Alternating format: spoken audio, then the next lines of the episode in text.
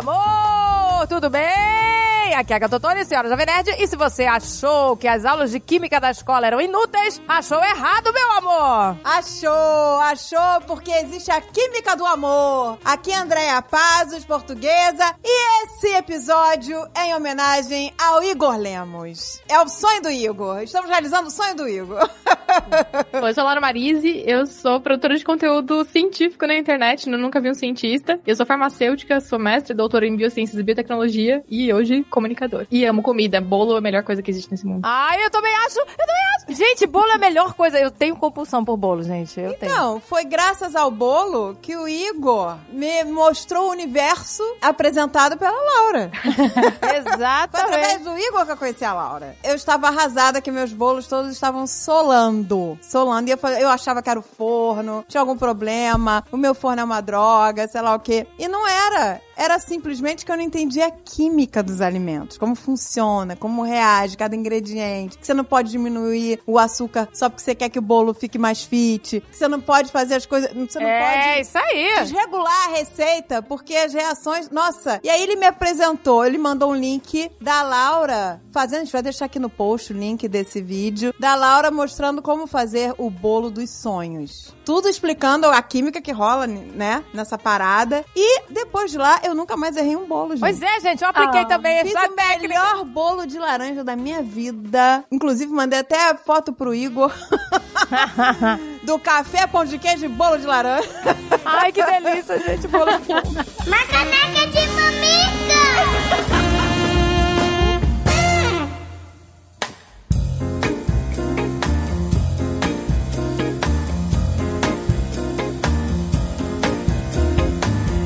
Então vamos começar com bolo, né, Laura? Vamos falar sobre essa química do amor? Vamos, nossa, a melhor coisa do mundo. Nada diz mais, eu gosto muito de você do que um bolinho com café. Aquele bolinho fresquinho assim com café de vó. Nossa, gente. Ai. Não, na- é- isso, é, isso é uma demonstração de amor, com certeza. Eu acho. É uma demonstração de carinho. E eu acho que, eu, além de uma grande demonstração de amor e carinho, de cuidado, acho que é o maior exemplo de como a química é incrível, assim, que a gente tem na cozinha. Porque tem muitos ingredientes conversando entre eles ali, né? Então a gente tem farinha, a gente tem ovo, a gente tem açúcar, tem uma gordura e, e o fermento, isso- tudo isso numa proporção adequada. E daí já digo pra você que botar fermento demais no bolo não vai fazer ele crescer mais, inclusive vai ter o efeito contrário, já, já nota essa informação. Olha aí. E Então, é uma, uma reação química completa, assim, de várias reações químicas diferentes. Então, tipo, o bolo é um exemplo muito bom de começar a aprender química na comida. Exato, Pois é, gente. né? A cozinha é uma ciência, né? A culinária é uma ciência o tempo todo. Sim, Porque dependendo do que você misturar, você vai esmerdalhar tudo, gente.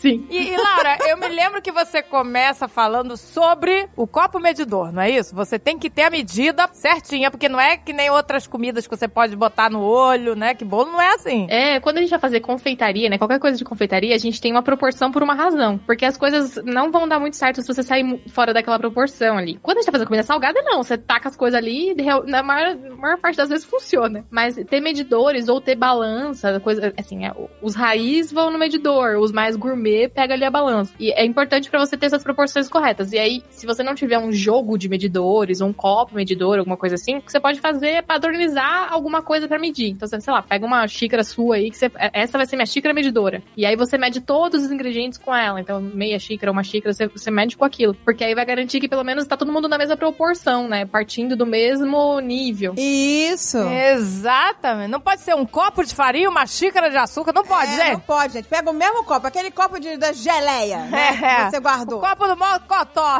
É, o copo de requeijão da turma da Mônica. Requeijão, exato. Pegou aquilo ali, são três de farinha, é com aquele. Dois de açúcar, é com aquele. Não sei, uma de leite, é com aquele, entendeu? Eu tô inventando aqui uma, uma receita, não é pra você É, seguir isso não é- não, tá? Se bobear, dá certo.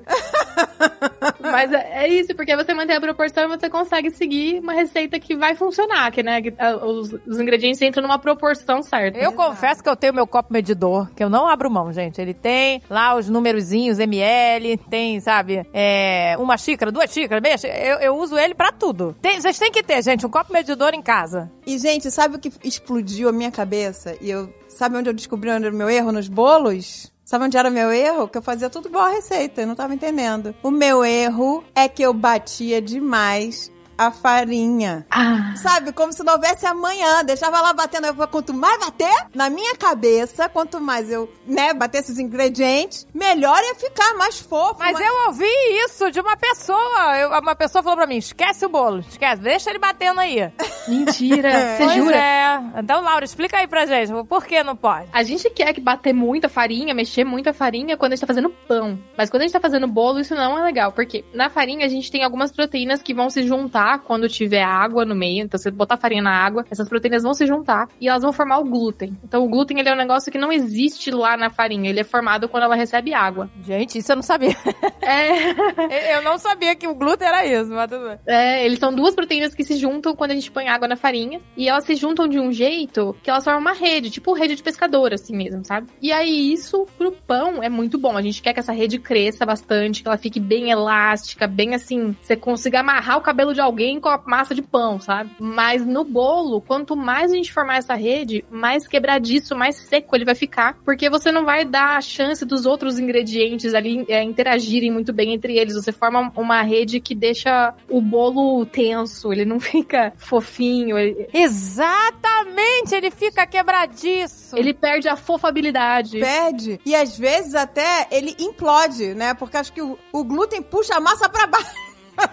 Isso, ele pesa, exatamente, ele pesa bastante, porque pensa no pão, né? Pra gente conseguir fazer o pão crescer, a gente larga horas fermentando pra criar bastante gás, pra esse gás conseguir empurrar o glúten pra cima. No bolo, esse gás é formado também, mas a partir de uma reação química do fermento que a gente coloca. Então não tem gás suficiente pra empurrar o glúten pra cima se a gente formar uma rede muito densa de glúten. Então ele vai implodir realmente e não vai ficar um bolo que cresce fofinho, ele vai solar ou embatumar. É, porque essa rede é como se fosse um elástico, né, Laura? Na hora que o bolo tá crescendo, esse- essa rede puxa tudo pra baixo de novo, porque tá um. O você ativou, de tanto que você bateu lá na batedeira, você ativou o glúten na força máxima, ele vai puxar aquela massa pra baixo. Por isso que o bolo afunda, né? Exatamente, é, é realmente o, o princípio de um elástico, de um, de um, de um balão enchendo. Então, então vai puxar pra baixo não vai ter o que fazer pra segurar esse negócio no lugar. A gente quer que forme um mínimo de glúten na hora que a gente coloca os líquidos do bolo, mas só o suficiente pra dar uma estrutura, né? Pra ficar a paredinha do bolo construída sem ele é, desabar. Mas se formar demais, vai, vai acontecer isso, vai pesar e aí o bolo já é. Então, gente, a dica de ouro é não batam a farinha Demais. demais. De- pessoal, né? Deixa a farinha. Depois que você colocou a farinha, tem que bater o mínimo possível. Eu tenho Isso. batido na mão. Isso, é a melhor coisa, porque aí você não, não corre risco de perder o ponto. É, é só o suficiente pra ela incorporar mesmo, assim. Misturou, você para de mexer e tá pronto. Eu É, bato eu na, até- na- na batedeira os outros ingredientes, conforme, conforme manteiga, açúcar, sei lá o que, eu vou batendo. Na hora que entra a farinha, acabou a brincadeira. Aí eu desligo e misturo na mão. E tem dado super certo. É, ou na mão ou na velocidade baixa da máquina também, né? Pra quem tá com uma É, preguicinha não, aí. pode botar na, na velocidade mínima. É, pode ser também. Aí você bate na mínima, só o suficiente pra misturar. A hora que você viu que a farinha sumiu, você para de bater e show. Aí, gente, primeira não dica, ativa hein? esse glúten, não ativa, deixa Ah, bem ativa o fraco. glúten. Deixa o glúten pro pão. Deixa pro pão, deixa pro pão. Agora, essa foi uma dica fundamental. Mas tem uma outra dica, né, Laura? Do açúcar, não é? A gente acha que o açúcar ele só adoça, né? Mas o açúcar, na verdade, de todos os ingredientes de um bolo, ele é o que tem mais funções. O adoçar é só um- uma das, dessas funções, e na verdade adoçar a gente poderia adoçar até com outras coisas. Mas a gente usa o açúcar porque ele vai ajudar a incorporar ar. Então tem tipos de massas que a gente começa batendo o açúcar com a manteiga. É, Isso vai fazer incorporar bastante ar, e esse ar dentro do forno, quando o, o ar ele recebe calor, né, ele é aquecido dentro do forno, ele expande, ele cresce. Então ele ajuda o bolo a subir e crescer, ficar fofinho. O açúcar vai ajudar também a umedecer o bolo. Então ele vai reter a água ali, vai deixar o bolo mais úmido. Quanto menos açúcar você coloca, mais seco vai ficar o bolo. E olha, eu faço como você tá dizendo agora. Agora eu tô, agora eu tô mestre dos bolos, gente. Nem- não existe mais bolo salgado na minha casa. eu agora, eu bato a manteiga com açúcar até virar um glacê. Então eu deixo lá. O que eu esqueço na batedeira batendo é os primeiros itens, que é manteiga e açúcar. Eu deixo lá batendo, bicho. Menina, dá super certo. Não, perfeito, porque isso vai deixar um bolo muito fofinho. E a manteiga com açúcar também ajuda a reter mais umidade. Esse tipo de bolo que é, chama bolo de base cremosa, que quando a gente bate o açúcar açúcar com a manteiga. E ele é um bolo muito úmido, muito fofinho, justamente por conta dessa propriedade dos dois juntos juntarem água e ar. Faz o bolo crescer. É isso que eu gosto, gente. pra eu vou mim. acabar de gravar aqui, eu vou, gra- vou fazer um bolo. Ai, pois é, eu também quero. Agora eu vou fazer bolo de milho. Eu vou Ai, fazer meu bolo de laranja. Gente, Pena que a gente não tá junto, porque senão eu ia bater aí pra tomar um café com bolo. ai, que delícia. Pois é. Gente, porque olha, pra mim, o bolo. per- Eu sou uma maníaca com bolo, né? Então, pra mim, o bolo perfeito é esse: é úmido e fofinho, né? É, gente. É tão bom quanto um bolo gelado de coco. Ai, que Nossa delícia. senhora. É, não, porque tem muito bolo que é fofinho, mas é sequinho, né? Você bota assim na boca. Eu gosto quando ele faz aquele. nha, nha, nha, Sabe? Aquele.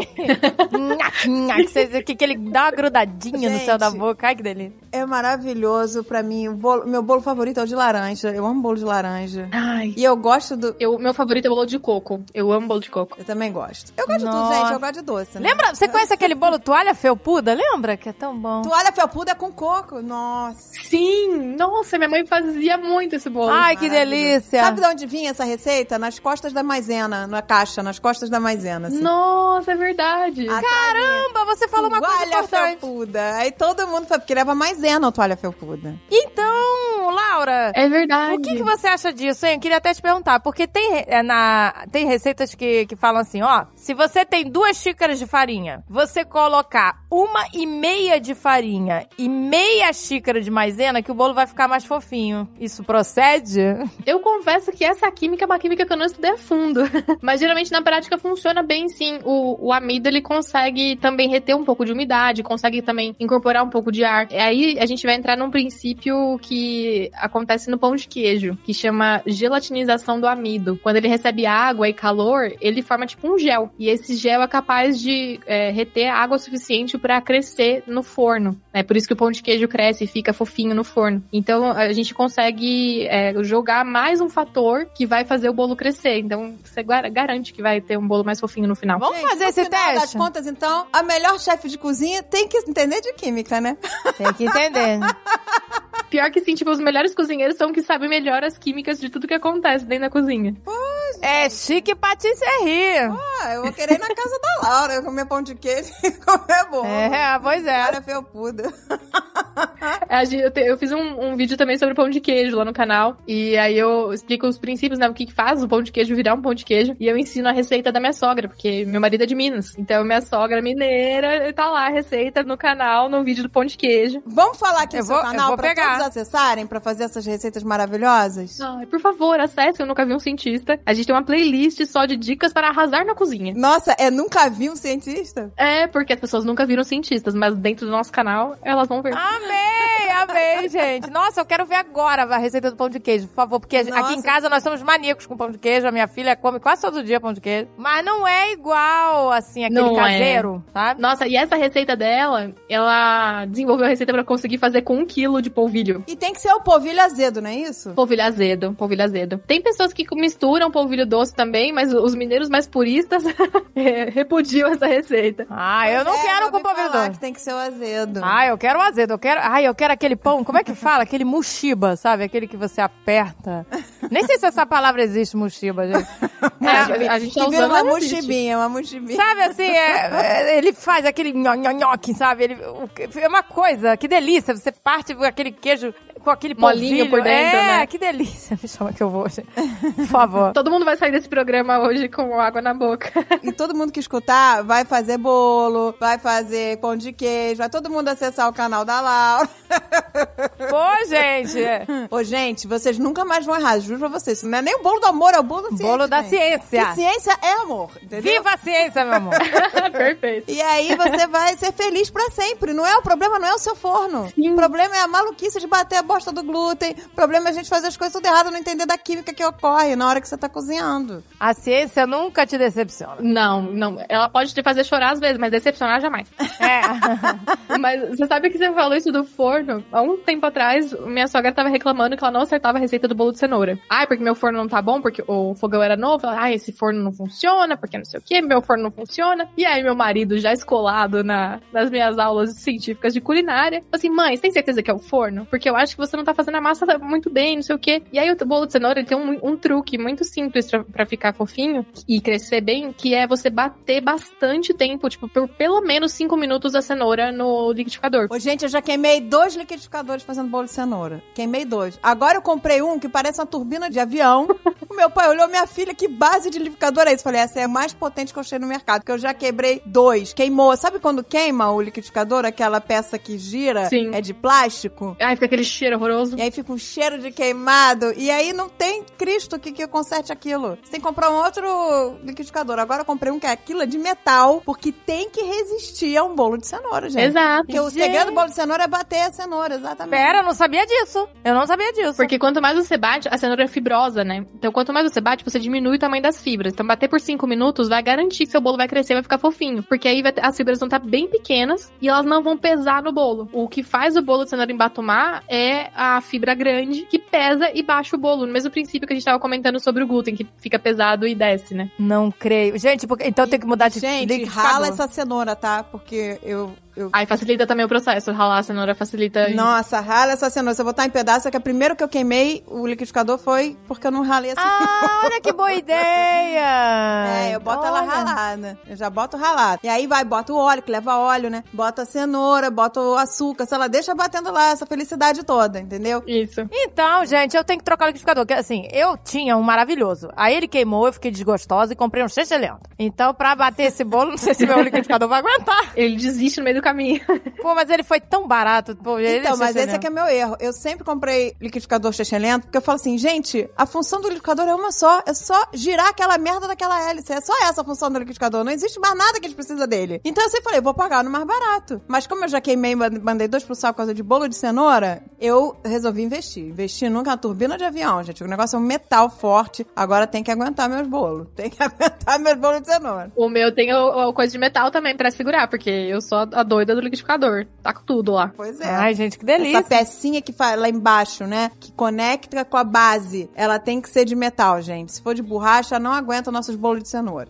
Agora, Laura, em relação ao fermento, é verdade que, né, a gente tem que botar ele e bater na mão o fermento? Porque isso eu sempre ouvi. Sim, Não é, se bate o isso é. fermento na batedeira. Olha, na verdade, o problema não é bater. Então, assim, se você quiser colocar ele junto com a farinha no final e fazer igual a gente tá comentando de, de só ligar na ve- velocidade menor e bater rapidinho pra incorporar, não tem problema. A questão é que ele tem que entrar por último na massa. Então, talvez essa questão de, ah, não pode bater o fermento seja por isso, assim, né? De você não, não botar junto com os outros ingredientes pra bater. Mas bater ele em si não é um problema. O que acontece é que, enquanto ele tá lá em pó, dentro do potinho, não tem nada acontecendo de reação química. Mas a partir do momento que você coloca ele no bolo, que ele encontra o líquido, a reação química começa a acontecer. E se você colocar ele no começo do, do- da receita, né? Ele vai borbulhar, soltar todo o gás que ele tinha que soltar dentro do forno. E na hora que chega no forno, não tem mais gás pra fazer a massa é, subir. Putz, gente. Então aquela parada da gente preparar a massa do bolo e esqueci de pré-aquecer o forno.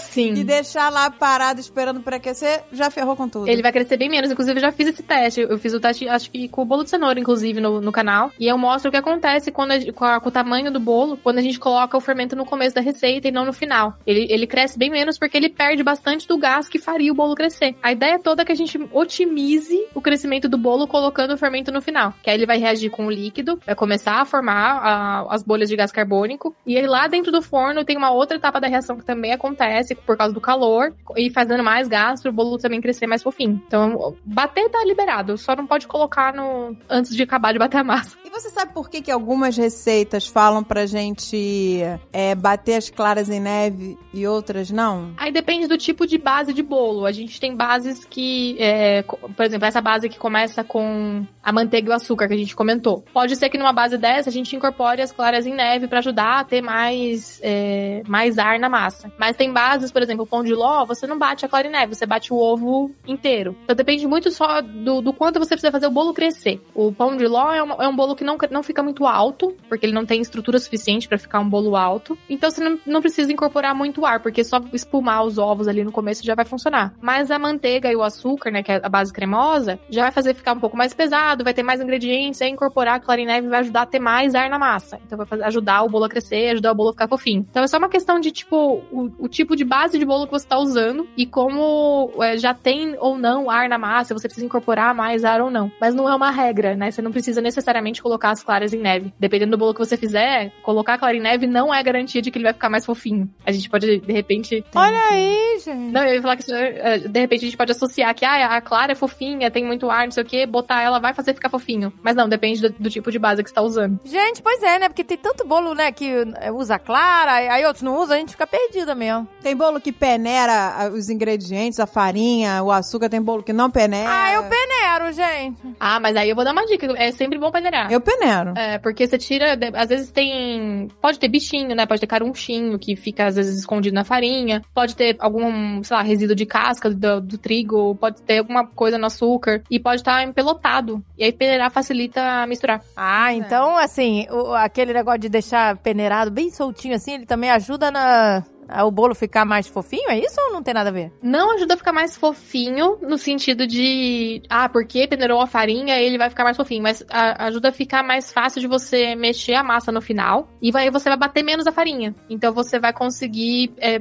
misturar por menos tempo até incorporar. Então é, isso contribui pro bolo ficar fofinho. Mas não que o, o, ato de peneirar em si deixe o bolo fofinho. E outra coisa, a temperatura dos ingredientes. É verdade que não pode estar nada gelado? Por exemplo, leite não pode estar gelado, a manteiga não pode estar gelada. Eu uso tudo ambiente, até o ovo. Eu também, eu espero tudo, eu espero tudo ficar na temperatura ambiente também. Eu tiro da geladeira, deixo lá. Eu boto até o ovo numa água morninha, assim, pra ele, sabe, esquentar mais rápido. É mais rápido, muito bom. Quase fome, né? A vontade de comer é tão grande que aí você... Acelerando tudo que dá, né? É, eu tô uma acelerada no processo. Eu boto uma aguinha morna, quase, quase chocando o ovo já. Vai sair um pinto do ovo lá. Ou vai botar um omelete dentro do ovo, né? Pô, né, gente? Eu boto o, o, leite, eu dou uma adiantadinha no micro-ondas, eu dou uma adiantadinha. é, é, sempre, é sempre melhor que eles estejam todos em temperatura ambiente, porque a gente tá lidando também. Tem um outro processo químico que acontece no bolo, que é a emulsificação dos ingredientes. Emulsificar é juntar água com óleo, né? Então você tem ingredientes ali que tem água, então você tem ingredientes que tem óleo, tem gordura tal. E você precisa que eles se juntem para formar uma massa homogênea. E aí isso é o processo de emulsificação, que é o mesmo princípio de fazer maionese também. Se a gente usa gema, óleo ou leite, óleo e tal, você vai emulsificar, misturar a água com a gordura. E quando eles estão todos em temperatura ambiente, vai ser muito mais fácil dessa emulsificação acontecer. Então você garante também que seu bolo não vai talhar, que não vai. Já aconteceu comigo uma vez de tentar misturar manteiga gelada e o bolho talha, fica horrível, porque a gordura tá muito sólida para conseguir se incorporar com o resto e começa a dar tudo errado. Então, todo mundo em temperatura ambiente, você otimiza a reação química de e a interação física que vai ter de emulsificação de todo mundo ali e o seu bolo não vai talhar, não vai, não vai ter problema de crescer. Viu, gente? Tudo tem um porquê, nada é por acaso, não é, não é mania. É, gente, não Entendeu? é. Não Tudo é alguém um com toque que fez isso, né? Tem um porquê. Tudo tem um motivo, eu garanto. Tudo, é uma ciência.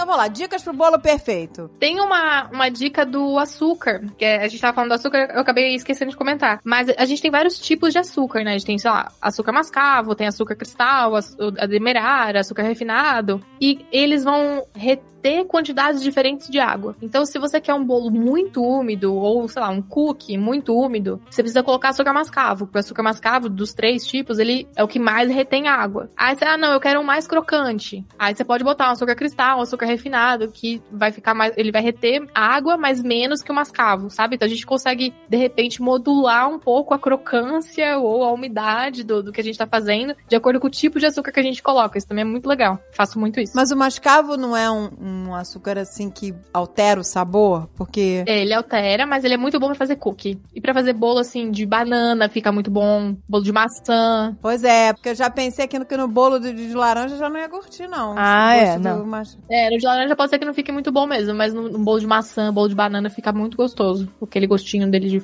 Nossa, bolo gente, de maçã. Que delícia. Nossa, que fome. Chama, acabou? Ô, gente, eu tava super tranquila. Eu até comi antes. Eu falei, eu vou comer antes desse programa ficar com fome. Não adiantou, gente. Não adianta Já comer tá? antes de falar de comida, tá? Barriguinha tá pedindo. Nossa, agora eu tô com fome, não tô com fome, tô com desejo de comer bolo. É, é diferente. É, você está com desejo, E não, não, é? pode fome. ser bolo comprado pronto, tem que ser bolo caseiro. Feito consciência. consciência. Essa da minha cozinha vai bombar esse final de semana. E, Laura, você já fez algum bolo com ingredientes vencidos? Já. E, e fica assim, tipo assim, uma farinha, por exemplo. Gente, Cara, não é quem pra nunca, né, gente? Não, porque Quem às vezes eu olho assim, tá eu, pô, a gente tem cinco meses que a farinha venceu. Não, tranquilo, você não, você não tá embolando. A farinha, assim, qualquer, qualquer ingrediente seco, né? Tipo farinha, açúcar, é, sei lá, aveia, uma coisa assim, que é seco. Você olha, não tem bicho e não tá embolorado, taca o pau, usa tranquilo. Olha aí, gente, nunca mais vou olhar pra validade. É, porque às vezes fica um pecado desperdício. Assim, não é que a gente Você tá vá. brincando, a gente fica com esse negócio, anota no pote lá. Ai, passou um mês. Eu vou te dizer que na minha geladeira, se você abrir agora, tem um monte de ketchup e mostarda. Mas aí são líquidos, olha o perigo. Mas é na geladeira, no alimento, tá conservado, tá tudo bem. Ah, gente, pois é, porque às vezes a gente desperdiça. É, então, o que eu recomendo muito, assim, é assim, os fabricantes de alimentos vão me cancelar nesse momento. Mas o que eu recomendo é prestar muita atenção na característica mesmo. Sei sei lá, é um iogurte. Você sabe que cheiro que tem que ter, que gosto que tem que ter, que aparência que tem que ter um iogurte. Ah, faz três semanas que venceu, tá dentro da minha geladeira, não tá aberto, não tá estufado. Eu abri, ele tá com cheiro de iogurte, cara de iogurte, tá tudo certo. Não tem por que você jogar fora esse, esse produto, sabe? Boa, vou sair daqui, vou abrir meu iogurte que tá lá lacradinho, vencidaço. É, gente, não, mas é porque é uma questão de bom senso, né? Que às vezes você fala, pô, a farinha venceu há um mês, a farinha tá perfeita. Aí você olha e joga tudo fora. Nossa, eu não jogo fora, não. Não é, Pô, gente, gente? teve uma vez que eu, eu viajei com o David e esqueci um iogurte dentro da geladeira. Aí quando a gente voltou de viagem, o iogurte já estava aberto, né? Aqueles potões. Aí quando a gente voltou de viagem, falei, hum, vontade de comer iogurte. Aí o David, caraca, você vai abrir, vai sair um, vai pular um alien na tua cara e vai chupar a tua cara. Aí eu falei, não, Dave, que é isso? Não estraga assim fácil não, tava na geladeira. Nossa, na hora que eu abri, eu juro pra você, tinha um monstro. Era, um- era, era o, o, o bolor, ele tomou forma e tava, criou, ele, ele ganhou volume e altura, sabe? Ele tava quase saindo do pote. O iogurte tava lá embaixo, mas o bolor... Deus, que perigo. Cara, e na hora que eu abri, saiu aquele, sei lá, aquela fumaça verde. Eu não tô brincando. Aquela. Ah, Deus. Eu inalei aquilo. Foi Nossa. tipo The Last of Us, entendeu? O The Last of Us não Nossa, sei mas quando já começou foi, ali. você já vai virar um fungo na hora. Nossa, minha cara. não- Gente, eu fiquei sufocada, juro pra você. Eu fiquei sufocada dias. Sufocada assim, com aquela sensação de peito cheio, sabe? Meio de, de, de bronquite. Quem tem bronquite asma sabe o que eu tô falando. É, fiquei dias assim, parecendo que eu tava com crise de bronquite. Porque eu abri um iogurte podre. Nossa, gente, é muito Last of Us, né? Inclusive na série do Last of Us, né? é, eles falam que começou na farinha, não foi? Lembra? Eles não, falando? mas começou no iogurte. A vida real, o Last of Us começa na minha casa, Meu eu abrindo o iogurte. Foi você que causou o apocalipse zumbi, né? Você que começou essa merda eu toda. comecei essa merda. E eu fui o primeiro cogumelo, mano. A sorte é que esses fungos que crescem em comida dificilmente causam infecções em humanos. Eles podem dar alergia. Você ficou com essa sensação no peito, provavelmente teve alguma reação alérgica. Mas graças a Deus eles não causam infecção, porque senão tava todo mundo lascado. Nossa, pois é. Ô, gente, foi uma coisa muito assustadora. Eu tomei pavor. Agora, se, se tiver aberto, eu nem abro mais, porque eu não quero mais ver essa cena. É, não, se tiver aberto, passou, sei lá, três dias, qualquer coisa de laticínio, já não é muito seguro de ficar consumindo, porque realmente corre risco de estar contaminado. Mas se tá lacrado dentro da geladeira, conservado de acordo com a embalagem, bonitinho, e a hora que você abre tá tudo certo, não, não tem problema. Prazo de validade, ele, ele conta o produto fechado, né, lacrado, armazenado na temperatura que é recomendada da embalagem. Ele é um prazo de segurança, então o fabricante meio que garante que até aquela data o produto tem que estar estável de acordo com os padrões de qualidade dele. Se passou daquela data, não quer dizer que o produto não tá mais estável, não pode mais ser consumido. Quer dizer, basicamente, que se você consumir e der ruim, ele não se responsabiliza, porque passou da validade. Se você tiver uma caganeira, a culpa não é minha, meu. É tipo isso. Eu mandei não comer essa merda vencida. Você foi comer porque quis. É isso aí, gente. A gente não tá incentivando ninguém a comer É, coisa mas a vencida. parada é uma, é uma... Ó, uma vez um- uma Mas amiga é- minha que é médica, ela virou e falou que qualquer cosmético vencido um ano não tem problema nenhum, cosmético. Ela falou Ah, eu uso tranquilo. que ela virou e falou que o problema é que, em vez de ele estar na potência de 100%, ele vai estar, sei lá, 80%. Isso. Entendeu? O cosmético. Então não fica preocupada se teu creme hidratante lá tá fora da validade, entendeu? Porque ele vai hidratar, em vez de 100%, vai hidratar 80%. É, não estamos falando de remédio, gente, pelo amor de tô Falando de, de, de cosmético. Medicamento, não, Medicamento gente. é- Não, medicamento a gente tem medo. Eu, como farmacêutica, já, já fico um pouco mais né, ansiosa com as pessoas tomando medicamento vencido. É, não, ele pode não, fazer medicamento efeito ou pode tá fazer tudo mal. fora, a gente tem o maior cagaço. Não, eu também. Mas já o seu hidratante. Hidratante, uma pastilha de Se dente, não der alergia na pele, continua usando. pois é, gente. né? Uma manteiga de cacau. gente, mas, pô, eu gostei dessa dica da farinha, assim, pô, vencida. Tá um pouquinho vencida, no amor. Você abre, ela tá perfeita, pô, gente. Eu não, vou, sei quanto tempo não tá vou mais vencida, jogar porque fora. tiro do saco, coloco num pote de vidro, É isso, eu faço a mesma coisa. Também nunca sei a validade dela. fecho e não sei a validade mais. Acabou Não, gente, mas eu anoto. Provavelmente tem mais uma farinha ali dentro daquele. Andréia, mas tem a caneta. Acabou uma, já... Eu anoto com a caneta lavável, boto na tampa. Eu também anoto, mas apaga tudo, não sei o que acontece. Que delícia.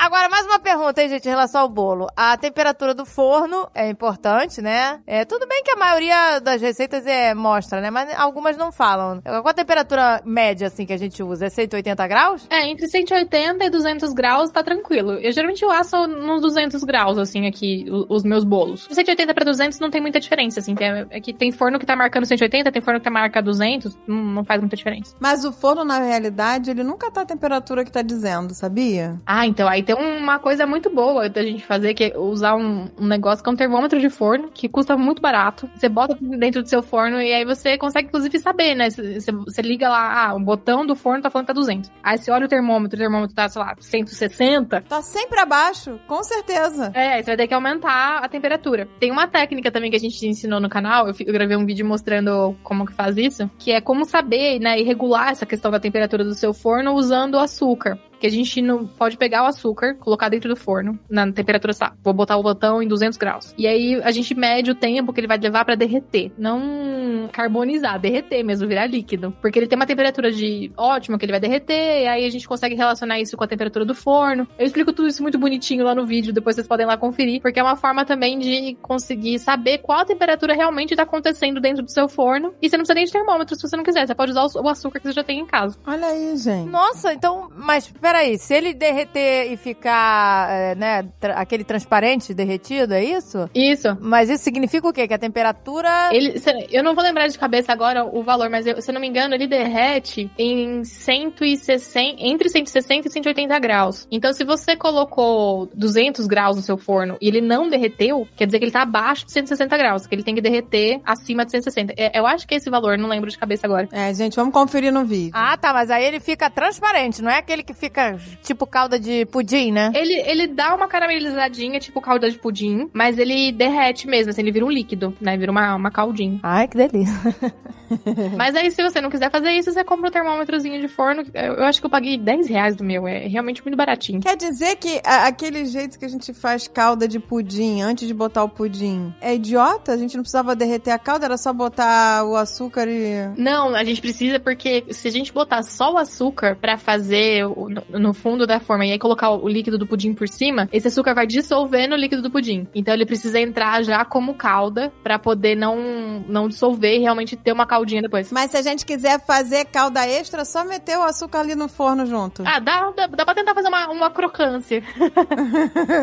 Gente, mas e a altura do, do forno? É sempre no meio, né? O bolo? Ou é mais pra cima? Mais pro meio, né? No meio tá tranquilo. Aí você garante que não vai estar nem muito perto nem muito longe da fonte de calor e vai assar por igual. E aí tem uma, uma, uma coisa importante que assim, ficar de olho nessa temperatura é fundamental pra você não queimar seu bolo por fora e ficar cru por dentro. Se você deixar o forno muito quente, né, acima de 200 graus, vai acontecer isso. Na hora que você colocar a massa lá, por fora, que é a parte que tá com maior contato com o calor, vai queimar antes que a parte de dentro consiga cozinhar. E aí seu bolo vai embatumar. É. E olha outro erro que eu fiz também, outra vez. Gente, erro de, de amador, hein? Botei muita massa na forma, o bolo ficou deformado, ele cresceu cresceu absurdamente. De Cresceu. repente ele chupou pra dentro. É. Ficou. Eu, eu postei isso no Instagram, as pessoas sabem. Ficou uma coisa disforme. Uma coisa horrorosa, gente. Um erro de principiante. Então, é, você pode encher até metade, mais ou menos? Até dois terços. Dois terços tá tranquilo. Met- entre metade e dois terços da, da forma, tá suave de, de pôr pra assar. Se você mais que isso, aí vai, vai vazar, vai. Nossa, não vai. Às vezes não cozinha direito, porque tem muita massa, o calor não consegue penetrar na- dentro do, da massa, vai ficar. Vai ficar disforme. Foi, foi o que aconteceu com o meu. Exatamente. fica. Ele crescendo, deformado. De repente ele parou de crescer e chupou pra dentro. Tipo assim, ele falou: Eu não tenho mais pra onde ir, sabe? Eu desisto. Olha o que você implodir. fez. Vão implodir. Desiste da vida, ele chupou. Parecia, eu juro pra você que era aquela forma com furo no meio. Aí o- aquele negócio do meio ficou cheio de massa. Parecia um negócio de, de- de fimose, sabe? Um- Sim. sabe? Uma- Cara, uma coisa e- horrível. E, vamos combinar aqui que a forma com furo do meio garante praticamente que o seu bolo não vai solar no meio, né? Ela distribui muito melhor o calor. É, O furo no meio, ele não é pra ficar o bolo bonito, né? Ela, ela ajuda a distribuir melhor o calor e o bolo garante que não vai embatumar, desde que você siga as outras recomendações também, né? Que é importante. Gente, eu adoro essa forma com furo. Todos os meus bolos eu faço Pois é, dessa quando forma. a gente faz aquele bolo, né, chapadão, que é, né, na, na forma inteira, corre o risco de me- do meio ficar soladinho, hein, gente? É, do, da a forma retangular, né? É, ou redonda, me- sem furo no meio. A forma de furo no meio com certeza vai garantir que o bolo vai cozinhar por inteiro. Pois é, gente. Eu uso também. Eu gosto dessa forma, que é o bolo da vovó. Aquela forma tradicional, né? Ai, o bolo fica tão lindo nessa forma também, eu adoro. Não fica, né? Fica, fica. Eu adoro Fica a com forma. carinha de bolo caseiro. Sim, aí sai uma fatia bonita, nossa. É, perfeição.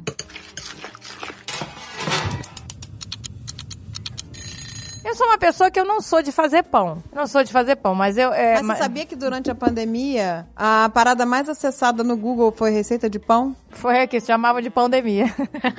Pandemia. Acabou a farinha do mercado aqui. Caramba! Nossa, Caramba. gente, mas eu Cara, tenho- porque você vê que a galera não fica sem pão. Esse negócio, todo mundo dizer que tá de dieta, que tá evitando, é tudo mentira. Ninguém vive sem pão, tá? Essa é a verdade. Nós provamos isso na pandemia. No céu tem você pão, meu finge que não come pão. Você finge que é fit, Ai, mas você é come demais pão. também, né? Vamos falar. é. Pô, é a melhor coisa que tem, gente. Eu não consigo ver sem pão. Fala pra mim, ah, fazer já tem que tirar pão, então acabou. Deixa eu ficar gorda e feliz. acabou pra mim. Desisto. Eu desisto, gente. Tem que ter um pãozinho, pô. Pois é, gente, mas o pão é mais difícil de fazer, né? Assim, eu não sou uma pessoa de fazer pão. Porque o pão você tem que o quê? Deixar a massa descansar, não é isso? Sim. E você tem que enfiar a porrada na massa, né? Não é? Tem que lutar com a massa. Tem algumas massas até que você consegue fazer sem muita sova, né? Que é a luta com a massa.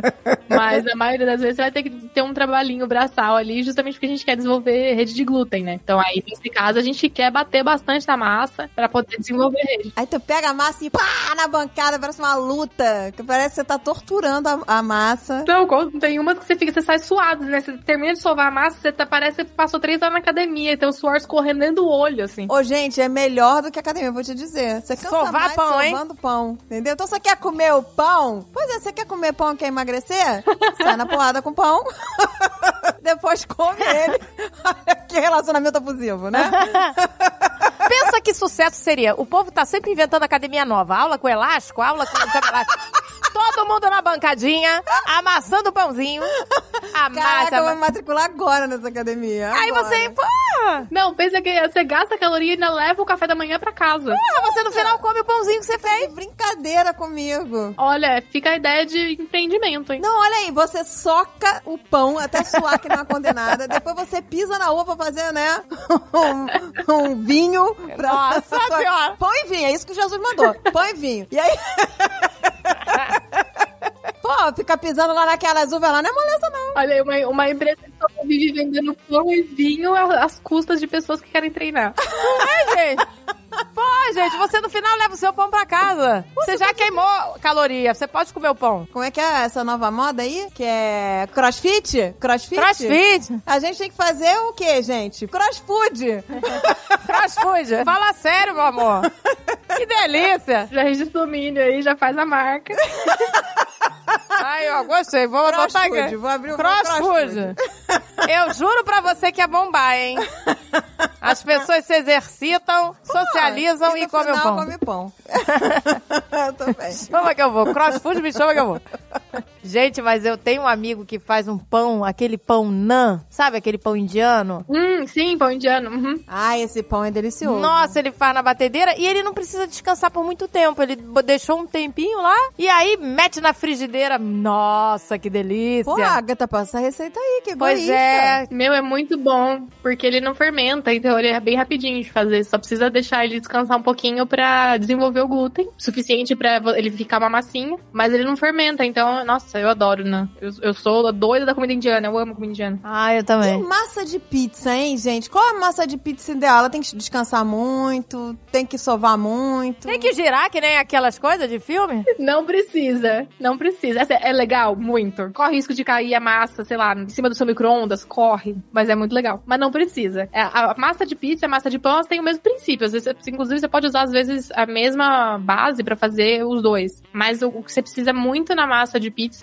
n- não é ela crescer tanto, né? A fermentação vai fazer ela crescer um pouquinho pra ficar mais fofinha, mais macia. Mas você precisa mais que ela descanse pra você conseguir manipular ela e abrir um disco do que realmente que ela cresça. Ali a gente tem no- na massa de pão, na massa de pizza, essas massas que fermentam e formam glúten. A gente tem um, o, o processo de formação de glúten bem mais lento e mais controlado, porque ela vai ficar mais tempo em contato com a água, e aí vai dar tempo do glúten desenvolver. E aí essas sovas que a gente faz, elas servem pra organizar a rede de glúten. Se a gente não sova, o glúten forma, mas ele não forma de uma maneira muito organizada e a massa quebra. Então, quanto mais você descansa, mais você sova, mais você modela a massa, mais essa rede vai ficando organizada, mais ela vai ficando estruturada, mais elástica, e aí você consegue manipular no formato que você quiser. E aí, pra pizza, o mais importante é que isso aconteça ao invés de crescer realmente, ficar uma massa de dobro de tamanho e tudo mais. Porque você vai tirar o ar dela pra, pra assar depois, né? Gente, e a tal da massa podre? Nossa, você tirou da minha cabeça. Eu ia perguntar isso. A tal da... Porque, gente, vou te falar uma vez, eu, vou te- eu não sei se já contei essa história aqui, mas vou contar de novo. Uma senhorinha, quando eu tinha loja, lá em São Lourenço, a senhorinha virou pra mim e falou assim, ah, minha querida, ela era uma cliente da loja, eu vou te passar o bolo da fortuna. O bolo da fortuna. Eu falei, ai, me passa, me passa que eu tô precisando. Tava todo endividado.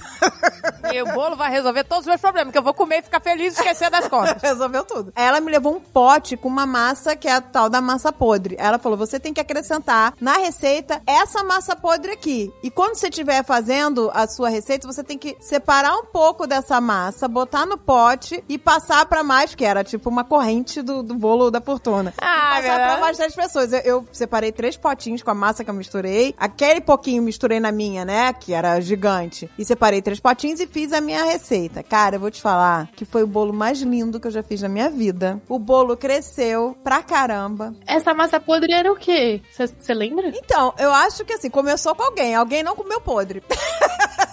Começou com alguém que fez uma massa, separou e passou pra outro. E aí, cada um que pegava essa corrente do bolo, fazia a receita e misturava essa massa que você ganhava no teu bolo, que era a tal da, da massa podre. Entendeu? Então, gente, eu já ouvi falar nisso num um cara que tem um restaurante, sei lá, ele tem um pão maravilhoso que ele faz isso. Ele vai pegando a sobra Ah, da massa e isso, guarda. e E, aí guarda. depois faz outra e tira. E Então aquela massa velha, ela tá lá ainda. Tá lá ainda, porque ele vai fazendo. Ah, eu, eu agora eu entendi, agora eu entendi. Tem uma outra massa que eu conheço que se chama massa podre, que é um tipo de massa francesa, que é aquela massa crocante, assim, sabe? Esse daí que vocês estão falando é o que o pessoal da fermentação natural chama de levain. Ah, então foi isso que fez crescer. É você pegar um pouco de massa realmente, de. Vira, vira herança isso, tá? Tipo, você pode passar de pai pra filho o, o levain. E você vai alimentando. Mentira. Isso, o cara, o, o Levan, isso aí, o Levan do cara tem um tempão já,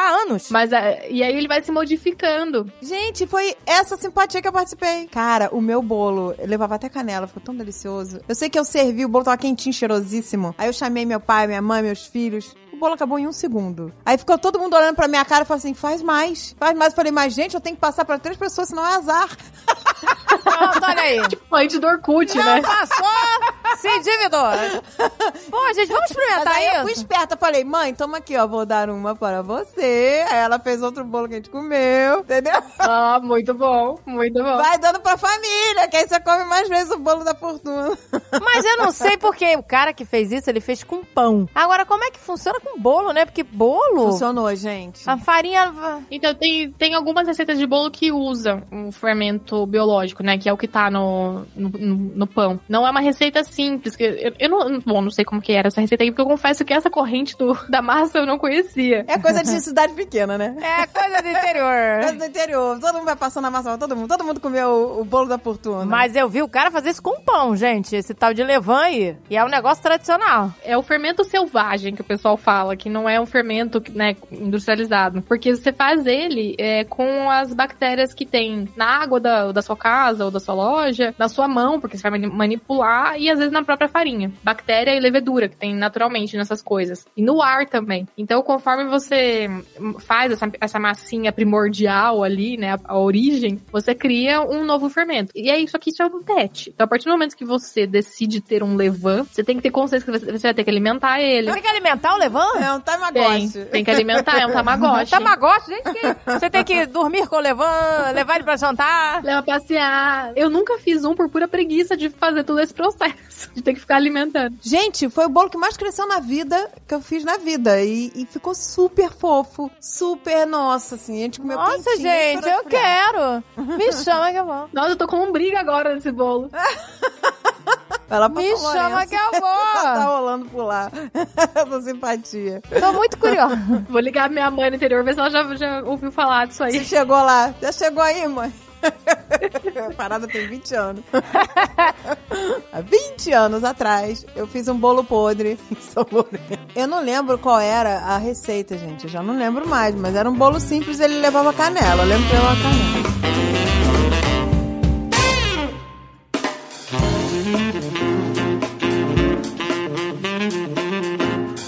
É, né, gente? A gente tá falando aqui de comida, de receitas, mas eu tenho tantas A dúvidas. gente tá falando de bolo podre, mas vamos falar de gênio, pô. Vamos falar de gênio, né? Vamos só, para com a podreira. Mas é, gente, porque eu tenho tantas dúvidas. É, é tão bom ter alguém aqui que entende do assunto, né? Porque veja você, a gente sempre fica assim, ai. Como desinfetar frutas e legumes quando você chega do mercado? gente? É, Porque tem gente que já compra aquele com aquela pastilha que dissolve, eu não tenho isso. Tem gente que, que pinga cloro de verdade, na, no- um pouquinho de cloro na água, e tem gente que desinfeta com vinagre. Qual a melhor solução? O vinagre, ele não desinfeta. ah, não acredito. Acabou. Eu sempre uso vinagre. fazer- Acabei com, com o sonho de todo mundo agora. Nossa! Então o vinagre na limpeza também esquece? Não, calma, vamos chegar lá, Vera. Vamos por partes.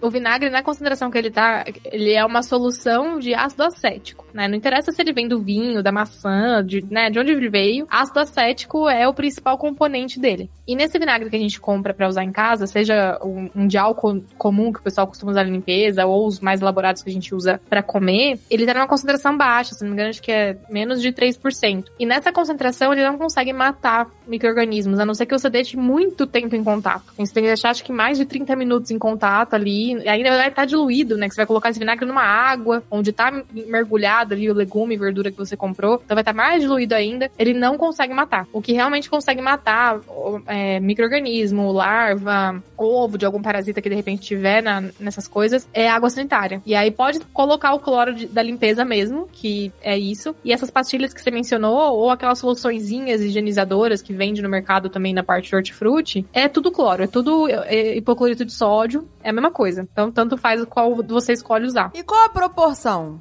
Geralmente é uma tampinha, que acho que são, se eu não me engano são 5 ml, pra um litro de água. Ah, mas a. Ah, tá. É, tipo um xaropinho, é. É uma tampinha do produto, né, pra um litro de água da, da torneira, assim. Mas a água sanitária, ela é pura mesmo, assim, quando a gente compra? Porque às vezes eu fico com medo de ser um produto de limpeza cheio de coisas. Tem que ser água sanitária. Não, ela, ela é pura. É água sanitária. Tipo, aqui no- a gente encontra com vários nome- nomes, né? Tipo, Cândida, tem, né, tem vários tipos. Curitiba é que boa. Se você olhar lá atrás, vai estar escrito só hipoclorito de sódio e a concentração dele, que acho que é 2,5%, que é a sua- o que tem ali. Então não tem problema usar essa pra, pra desinfetar alimentos também. Mas esse hipoclorito, ele mata bactéria? Porque eu tinha ouvido falar que é muito difícil você matar bactéria, né? Tipo, Não, não, ma- nossa, é- na verdade, bactéria é super fácil de matar. eu, eu, inclusive, passei minha vida estudando justamente isso na, na iniciação científica, no doutorado, no pós-doutorado, tudo que eu fazia era matar bactérias. gente, Diz que difícil de matar é fungo, né? Isso, o fungo é bem, bem mais difícil mesmo, porque ele tem uma parede é, na célula dele, tem uma parede em volta que protege muito ele. Então é, tem um pouco mais de dificuldade de tudo penetrar e matar realmente. Na bactéria não, a bactéria é bem mais fácil. E geralmente uns 15 minutos ali de contato, 10, 15 minutos de contato com a água sanitária, matou tudo que tiver no, na, sei lá, na verdura, no legume que se deixou de molinho ali lavando. Gente, você me ajudou muito, porque eu usava o vinagre, né? Diluído em água, que não adianta nada. E uma vez eu, eu pesquisando no Google, eu vi um- uma pessoa falando: ah, é, não adianta nada pra matar bactéria, só, sei lá, radiação, não sei o que, sei lá, tipo, falando que não adiantava. Não, sabão mata bactéria. Pois é, Gente. A gente lava a mão, mas é- também, né? Sim, também. gente, eu vou passar a desinfetar tudo com hipoclorito de sódio. Pois é, né? ser. Só não mistu nunca misture vinagre na mesma água, pelo amor de Jesus Cristo. Porque forma gás tóxico. Nossa, Eu queria olha, falar sobre isso. A gente tem que falar sobre isso. Isso é muito importante, gente. Atenção. Isso é sério mesmo, gente. Queria te perguntar isso. Sim. Porque eu vi um vídeo de uma mulher intoxicada com isso. Ela misturou água sanitária com vinagre e ficou intoxicada. É forma gás cloro. Você só pode misturar água sanitária com água, não é isso? Isso. Água da torneira é pra diluir, porque inclusive a água sanitária, quando a gente compra, a gente não pode usá-la pura. Porque ela. Ah, mas é só 2,5% na concentração. Mas 2,5% de, de hipoclorito de sódio, que é o princípio ativo dela, é muita coisa. Ele é muito forte. Então a gente tem que diluir pra usar. No rótulo do produto vai estar escrito lá que você tem que diluir. E só com água da torneira. Nunca misture absolutamente nada mais com água sanitária, que pode dar muito ruim, forma muito gás tóxico. E assim, Imagina você lavando o banheiro sozinha em casa, misturando bem plena a sua água sanitária com vinagre pra limpar o box. Pronto. Tipo, se você passar mal, então quem te socorre? Você desmaia no box. E tem vários casos disso, vários casos de gente intoxicada. É realmente muito perigoso. Nossa, gente. Eu posso- Ninguém fala disso. Ninguém fala, eu acho Não isso engraçado, não se fala, né? E ó, hoje em dia você vê um monte de misturinha na internet de limpeza, as pessoas lá TikTok, sei lá onde, falando pra misturar tudo sem ter noção de nada. Gente, pelo amor de Deus. água é super sanitária, pois é. tóxico. Só com água. Sai um gás, entendeu? Sim. E é um gás que era usado como arma de guerra, no caso. Olha isso, Meu gente. Deus, gente, que perigo. É um gás super tóxico. Não misturem água sanitária com nada além de água. Só água. Cloro. Estamos falando de cloro, né? Água sanitária quer, quer quer dizer cloro. Isso, é, e qualquer produto que tenha cloro, né? Pre- Prestar atenção no rótulo é importante também pra não correr o risco de misturar. Ah, não, não é água sanitária. Aí você vai ver o produto tinha cloro, e aí você mistura com outra coisa, pode dar ruim do- igual. Exato. Cloro não se mistura com nada além de água. Fica a lição, hein, gente? Mas é. As pessoas têm muito essa ideia de que, ah, eu vou misturar e aí vai potencializar a ação de limpeza. E- e não. Na melhor das hipóteses, um vai anular o outro e vai perder o efeito da limpeza. Na pior das hipóteses, você vai parar no hospital com intoxicação. Nossa, gente, então agora. Nossa, agora. Olha só que delícia. Uma pessoa aqui que sabe matar bactérias. Agora que é a minha hora. Eu tenho. Nossa, eu vou Olha me aí, fazer. germofóbica. É, é, o, o Azagal também vai gostar de escutar isso, que ele é germofóbico. É, então, gente, porque eu tenho uma misturinha de limpeza que eu faço, que agora eu quero saber se funciona. Vinagre de álcool, álcool, água e bicarbonato de sódio. Eu misturo nas proporções lá e, e limpo é, tampa de privada, banheira, assim, que eu não quero que tenha produtos químicos fortes. Adianta ou anulou, ou todo mundo anulou todo mundo? É basicamente sobrou o álcool no final e é o álcool que tá fazendo o rolê. Essa mistura pra mim era sagrada. Foi tudo por água abaixo. O que acontece é que o, o bicarbonato de sódio e o vinagre, eles são meio que opostos químicos, né? E na química, os opostos, eles não se atraem, eles se anulam. Então, tipo, o vinagre é ácido e o bicarbonato é básico. E aí, ácido com base forma sal e água. E aí, sal e água não limpa nada. Estou ultrajada, minha fórmula. Que eu vi no Pinterest. A casa tá lotada de bactéria. Agora ela vai sair daqui, vai jogar um balde de álcool na casa. Gente, tô chocada, tô decepcionada. Tá tudo lá, cheio de gel. Vai meter a mão, acabou. Gente, tô ferrada. Porque, olha, gente, sabe o que acontece? A privada que não sabe que é limpeza Não, é porque assim. há anos. Que delícia! A colônia de colibone fecal feliz bombando no carnaval. Achando que tá limpando tudo e as bactérias tudo lá. Já tem uma civilização inteira lá. De eras. Caraca, estou me sentindo muito enganada por esta fórmula que eu achei no Pinterest. Sei lá se é Pinterest, eu não sei qual é o nome. Eu quero aproveitar esta oportunidade para lançar uma informação em primeira mão neste podcast. Eu, junto com um desenvolvedor, que é o Mário Soutinho, a gente criou um site que chama Pode Misturar. Olha, gente. Gente, pelo amor de Deus, isso é importantíssimo. Isso é muito importante. Já vou anotar aqui, pode misturar. É podemisturar.com e lá, ah, por enquanto, como a gente tá lançando agora, li- literalmente essa é a primeira vez que eu tô falando desse site, não tô realmente deixando em primeira mão aqui pra vocês. A gente tem lá uma lista das principais misturas que eu encontrei, assim, que o pessoal costuma fazer, explicando quais podem, quais não podem misturar e o que fazer pra usar esses produtos. E também mistu- é, algumas misturas de medicamento, medicamento com alimento, medicamento com álcool. A ideia é que sejam uma fonte de consulta para as pessoas é, saberem se os produtos de limpeza que elas querem misturar pode misturar mesmo ou não. E se ela pode misturar o, o antibiótico com cerveja, ou se pode comer, tomar com leite, coisas assim. Olha, gente, isso é super Gente, isso é útil. maravilhoso. Poxa, isso é maravilhoso demais. E aí, se vocês entrarem lá e não tiver uma coisa que vocês querem saber se pode misturar ou não, vocês podem me contar. Tem uma caixinha lá de sugestões, que aí eu vou incluindo novas possibilidades ou não de misturas na, na, na plataforma do site, pra vocês poderem consultar. Então, fica a dica, podemisturar.com. Parabéns. Parabéns, gente, pelo trabalho. Precisávamos, preci- estávamos precisando, gente. Estamos precisando, pois é.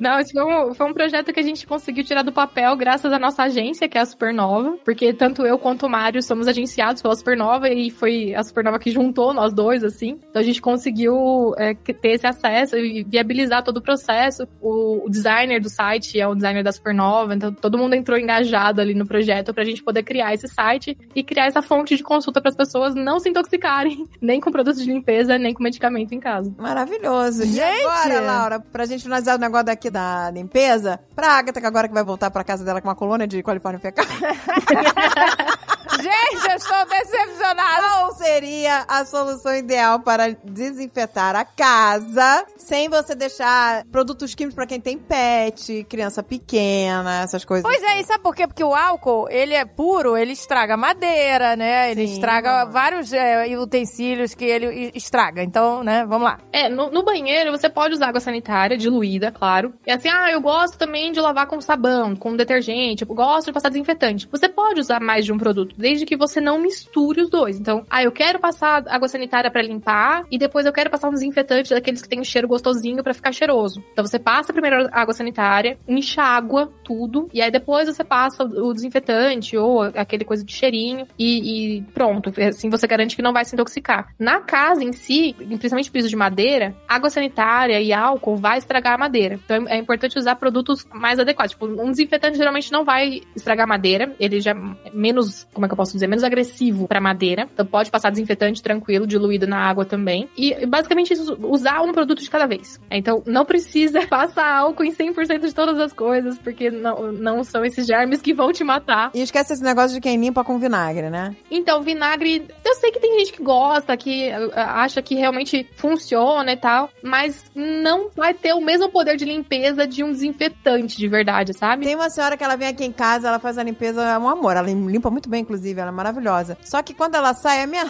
casa fica com cheiro de salada. Fia. É, Bota vinagre, né? Mete vinagre em tudo, gente. Então, eu odeio o cheiro de vinagre. Odeio, odeio. Eu também, gente. Eu falo, ai meu Deus, mas tá limpo, né? Aí a gente fica com aquele sorriso amarelo. Pois é. Porque a gente usa um aqui, que tem aqui nos Estados Unidos, que é maravilhoso, gente. O nome dele é fabuloso. Ele tem cheiro de lavanda. Sim, é delicioso. Eu usava na minha casa aí. É muito bom. Só que eu acho que ele é só cheirinho, né? Não sei se ele desinfeta de Eu também verdade. acho que ele é só um cheirinho pra, pra fingir que tá limpo. Tem alguns produtos é, você tem que olhar no rótulo e ver se tá escrito desinfetante. Se tiver escrito desinfetante, aí você escolhe o cheirinho que você gosta mais e taca o pau. Mas tem uns que são mais pra deixar a casa perfumada mesmo. Aí esses não vão limpar, eles vão só dar cheirinho. Ah, viu, gente? Leia o rótulo pra ver se tá escrito desinfetante. Mas aí o caseiro, caseiro, se você quiser, se você quiser limpar com alguma coisa caseira, por causa do, do, do pet, por exemplo, o chão. Meus, ca- meus cachorros são todas alérgicas, aí eu quero passar alguma coisa pra desinfetar o chão. Qual seria a melhor solução? Olha, eu recomendaria fazer uma solução diluída de um detergente neutro. Porque aí detergente neutro é mais difícil de dar alergia, aí não vai ter fragrância, não vai ter cheiro que dá, né, de repente pode irritar nariz de criança, de pet. E aí você pode é, diluir ele na água, passar e depois passar um outro pano só com água, né, Pra tirar o, o excesso dele. Faz bem diluído porque o sabão pode ficar resíduo, né? Então pra não ficar resíduo faz bem diluidinho. Pois é. Porque eu não costumo recomendar fazer receitas mesmo, assim, porque coisas, ah, vou fazer uma receita de alguma planta X. Só que você não sabe onde essa planta foi cultivada, você não sabe quais são as substâncias químicas. Tem muito mais substância química na planta do que no desinfetante que você compra. Então, às vezes, essa questão de alergia pode ser até pior com uma receita caseira do que com um produto que foi testado, que a gente sabe que é seguro, que, né, que tem todo um processo por trás. Olha aí, gente. a gente querendo ser super ecológico. Pois Olha é, gente. aqui. E outra, outra pergunta. O tal do bicarbonato de sódio, gente, limpa ou não limpa? Todo mundo fala que tira tudo, que o bicho tira mancha, que clareia tudo, que é uma beleza. É verdade ou não é? Ele é muito bom pra. Sabe quando você assa alguma coisa num- numa coisa de vidro, assim, num pirex e, e fica grudado e tal? Se você colocar um pouco de bicarbonato em contato com essa coisa que tá grudada, botar uma água quente com um pouquinho de detergente, assim, deixar de molho, cara, isso sai, pa- parece mágica, assim. Porque ele, ele consegue realmente soltar as coisas porque ele é muito alcalino. E aí ele consegue fazer soltar. Deixar de molho qualquer coisa queimada, até em assadeira? Até a assadeira funciona. O único problema é que se tiver um teflon, se tiver que esfregar muito, corre o risco de sair o teflon, né? Mas geralmente funciona. Ele, ele ajuda bem, assim, a, a tirar a crosta. E é basicamente pra isso que eu uso.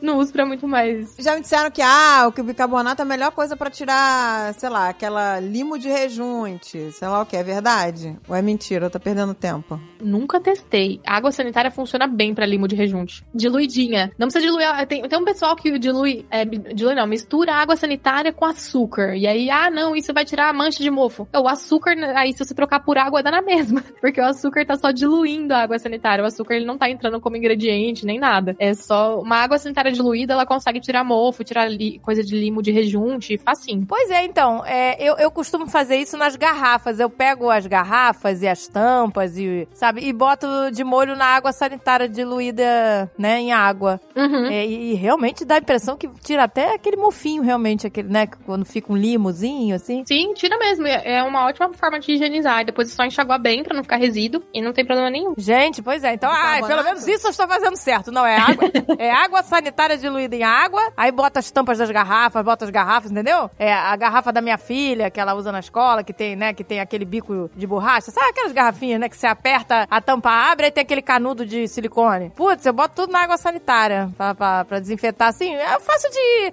é, é, uma vez semana, de 15 em 15, né? No, no geral, eu lavo com sabão. Aí depois, uma vez semana, eu desinfeto assim. E é- então é bom mesmo, né? Ah, tá ótimo. Pô, e, e esse negócio de tirar mancha debaixo de panela com bicarbonato e limão, é mentira? É que o limão aí vai ser a mesma coisa do vinagre, né? Ele vai dar um- uma neutralizada. O que acontece é que se você usar, sei lá, o limão inteiro, chega um momento em que vai ter mais limão do que bicarbonato. E aí o ácido do limão vai conseguir ajudar a tirar. Uma coisa que funciona bem é. E aí. É, depende muito da panela que você tem, é usar um pouquinho de sal grosso junto com o limão, porque aí vai ter o sal grosso que vai ser abrasivo, né? Então ele vai é, conseguir remover coisas grudadas, e o ácido do limão vai aj- ajudar a soltar. Mas o bicarbonato com o limão vai ter o mesmo efeito do vinagre de um anular o outro, e você vai ter sal e água no final. aí é melhor só botar o sal e o limão ali que você consegue esfregar melhor. Então é limão com sal. Mas cuidado pra não riscar, de- depende, depende muito da, da panela. Aí vai as pessoas lá no meu Instagram, vai, eu risquei minha panela por sua casa, né? Ah! E limão com açúcar, só pra fazer caipirinha mesmo, né? Caipirinha, delícia, inclusive. Com, bota um hortelã, inclusive, nesse, nesse limão com açúcar que fica, ó, sensacional. Ai, que delícia!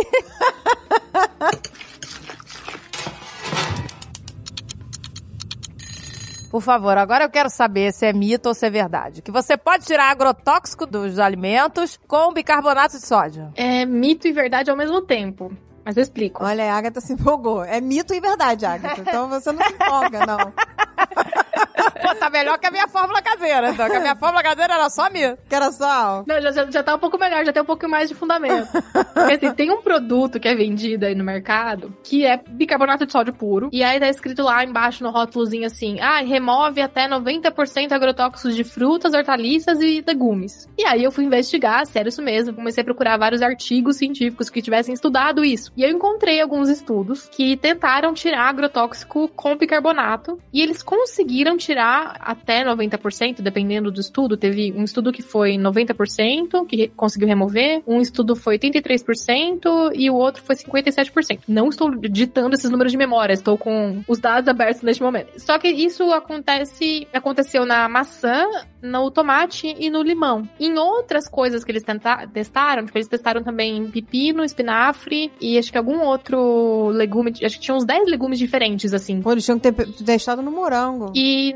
não, não funcionou. Ele não conseguiu remover. Por quê? Depende do tipo de agrotóxico. Não, é- não existe um único agrotóxico que é usado para todos os legumes, todas as hortaliças. Então, a maçã tem um tipo, o limão tem outro tipo, o pepino tem outro tipo, o espinafre tem outro tipo. Então, depende muito do tipo de legume, do tipo de verdura. E o bicarbonato, ele vai conseguir remover alguns que sejam um pouco mais ácidos, né? Porque ele, ele é básico, alcalino, ele vai reagir com o que for mais ácido e vai conseguir tirar isso da, da fruta, no caso. Então, para essas frutas, ele conseguiu remover uma concentração, acho que de 5%, assim, tipo, de, de bicarbonato em água. E para outros agrotóxicos, ele não conseguiu remover absolutamente nada. Então, de- como a gente tem uma variedade muito grande de, de possibilidades de agrotóxicos, a gente tem uma variedade de vegetais e tal, então ele pode funcionar bem para algumas coisas, mas para outras não. E ele nunca vai conseguir remover além da casca, porque tem agrotóxico que acaba penetrando na, na fruta, né? Ou no legume. E aí ele só vai conseguir, o bicarbonato, se conseguir remover, só vai conseguir remover da casca, né? Dentro ele não vai conseguir fazer nada. Então a melhor solução é comprar orgânico, gente. É isso. Então, você tem alguma análise em relação a isso? A quantidade de agrotóxico que fica no alimento para consumo? Que assim, uma coisa é a pessoa que tá aplicando agrotóxico lá, e outra coisa é você, o consumidor final. Essa porcentagem de agrotóxico que fica, existe uma análise assim em termos de, de perigo mesmo, né? Porque a gente fica, né? A gente prefere orgânico, claro. Mas eu queria saber assim, cientificamente falando, né, o quanto a gente está sendo intoxicado, né, com uma coisa com agrotóxico. Eu confesso que não é minha área de especialidade, eu, eu nunca estudei isso muito a fundo, mas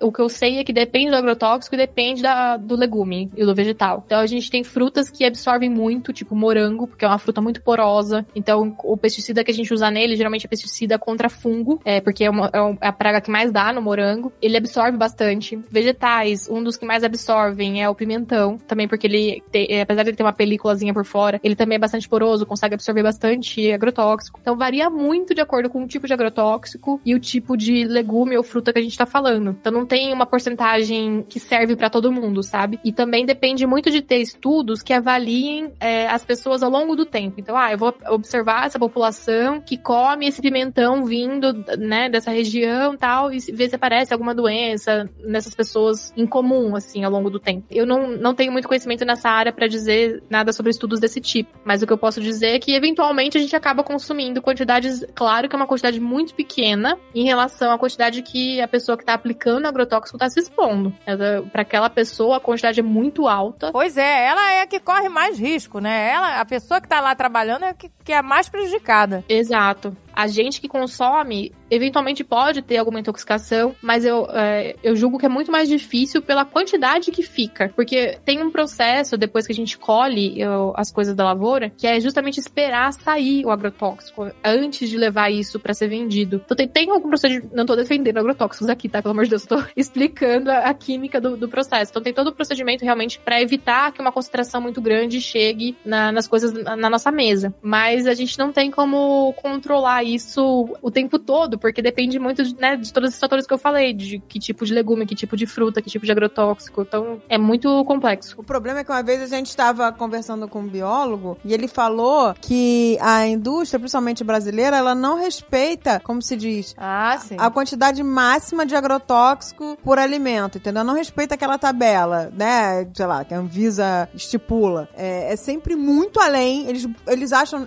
E ele falou que não adianta botar mais agrotóxico, que Não vai fazer mais efeito. Não, ele não entende por que, que essa galera gosta de matar pau no, no, no agrotóxico encher, que eles têm até mais prejuízo, né? Porque eles gastam mais dinheiro com isso. Sim, gasta muito mais dinheiro, né? E só prejudica tudo, né? Inclusive o ecossistema, né? Porque como ele. Foi que até o rapaz que a gente gravou falando sobre as abelhas, né? Falando que isso tá causando a extinção das abelhas também, os agrotóxicos, né? É, mas é, é muito complicado, porque realmente, se a legislação fosse respeitada, a legislação é muito boa pra proteger a gente. Se ela fosse respeitada, a gente não teria tantos problemas, mas é realmente difícil de manter esse controle, porque você tem que ir lá na lavoura, ficar controlando quantos gramas de agrotóxico o cara jogou no negócio, tipo, é. Chega a ser insano, né? E o que mais É. me preocupa é que no Brasil foi liberado agrotóxicos que já são proibidos no mundo todo, gente. Uhum. Isso que é assustador. Isso que assusta, gente. Então, quer dizer, o buraco é bem mais fundo, né? Não é só a quantidade, é também o tipo de agrotóxico que estão colocando nos alimentos. O orgânico não é um luxo, né? É uma questão de você não pagar por remédio no futuro, né? Você não tá pagando remédio agora, tá pagando um alimento mais barato, mas mais pra frente você vai gastar tudo o que você economizou não comprando orgânico com remédio, né? É, porque a gente eh,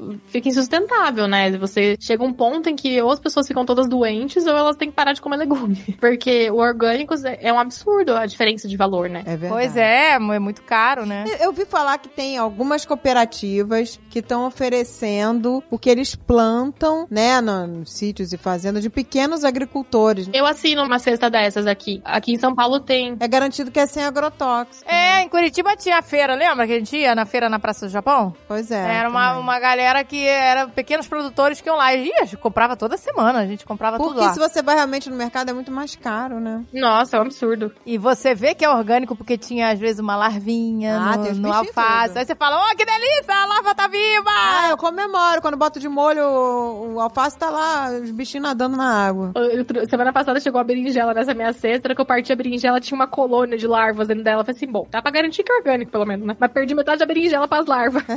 Aí também já é demais, né? Mas pelo menos você tá, né? Ah, as, mas as larvas do prefiro, amor. Gente, eu prefiro. Larva é proteína extra, gente. Proteína extra, assim, dá um, dá um, um charme. Dá um chablau.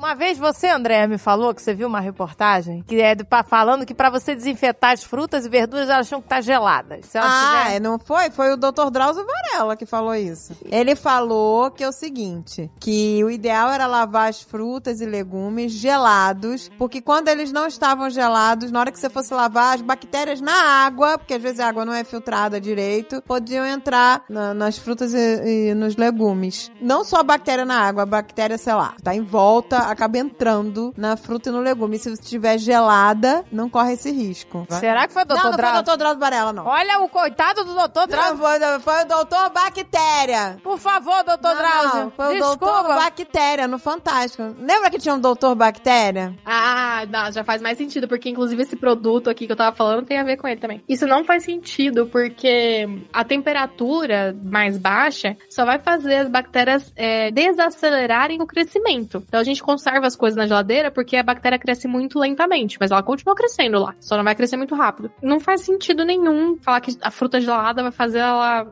não entrar, até porque se você vai deixar de molho com água sanitária, tanto faz se tá gelado ou não, porque inclusive vai ficar na mesma temperatura que tiver a água que você deixou de molho. Aliás, eu até queria saber se é melhor lavar com detergente ou vou deixar de molho no cloro. Porque tem gente que lava só com detergente e guarda. E tem gente que deixa de molho. Eu prefiro deixar de molho, porque vai ficar menos resíduo. Porque a quantidade de cloro que a gente usa é bem pequenininha, bem pouquinho, né? E aí agora que você enche a água, fica menos resíduo. O detergente pode ficar resíduo. E aí você vai comer detergente na hora que comer a fruta. Vai comer detergente. Meu Deus, gente. Eu já não lembro se eu vi isso ou se alguém me contou. Pronto, começou. Coitado do doutor Bactéria. Se a gente puxar mais um pouquinho. Doutor Bactéria, me desculpe. Tá, tá, Mas eu acho que eu vi, gente. Eu juro que eu acho que eu vi isso. Foi Drauzio Varela, depois para o doutor Bactéria, depois pra quem? Pra pra Regina Casé, não sei. Vai, vai mudando os... Foi a Regina Duarte, coisa ruim. Regina do... Ui, que delícia. Regina Casé do amor.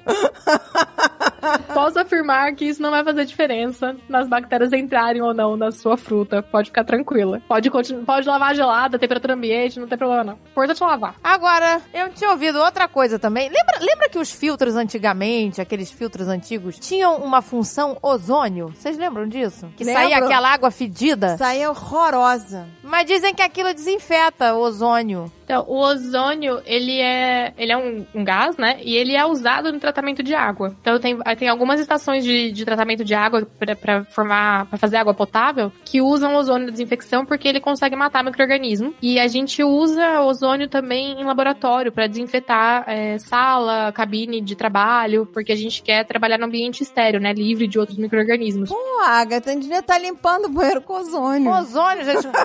Mas não tem mais ozônio, onde eu vou achar ozônio, assim? Naquele filtro que tinha. Não, mas não, não precisa, pode ficar tranquila. Não precisa, porque esses filtros que a gente tem hoje, eles têm um, sistema de filtração muito bom que segura micro-organismo também. Então não tem necessidade da gente usar ozônio, assim, nesses filtros. É, é uma frescurinha ali pro negócio ficar mais caro, mas não tem necessidade. É, só pra ficar mais caro. Agora eu quero fazer uma pergunta bem louca. Tem uns aparelhos, uns filtros, que eles fazem a água ficar mais alcalina. Ai. Ela, ela até Ela já até suspirou.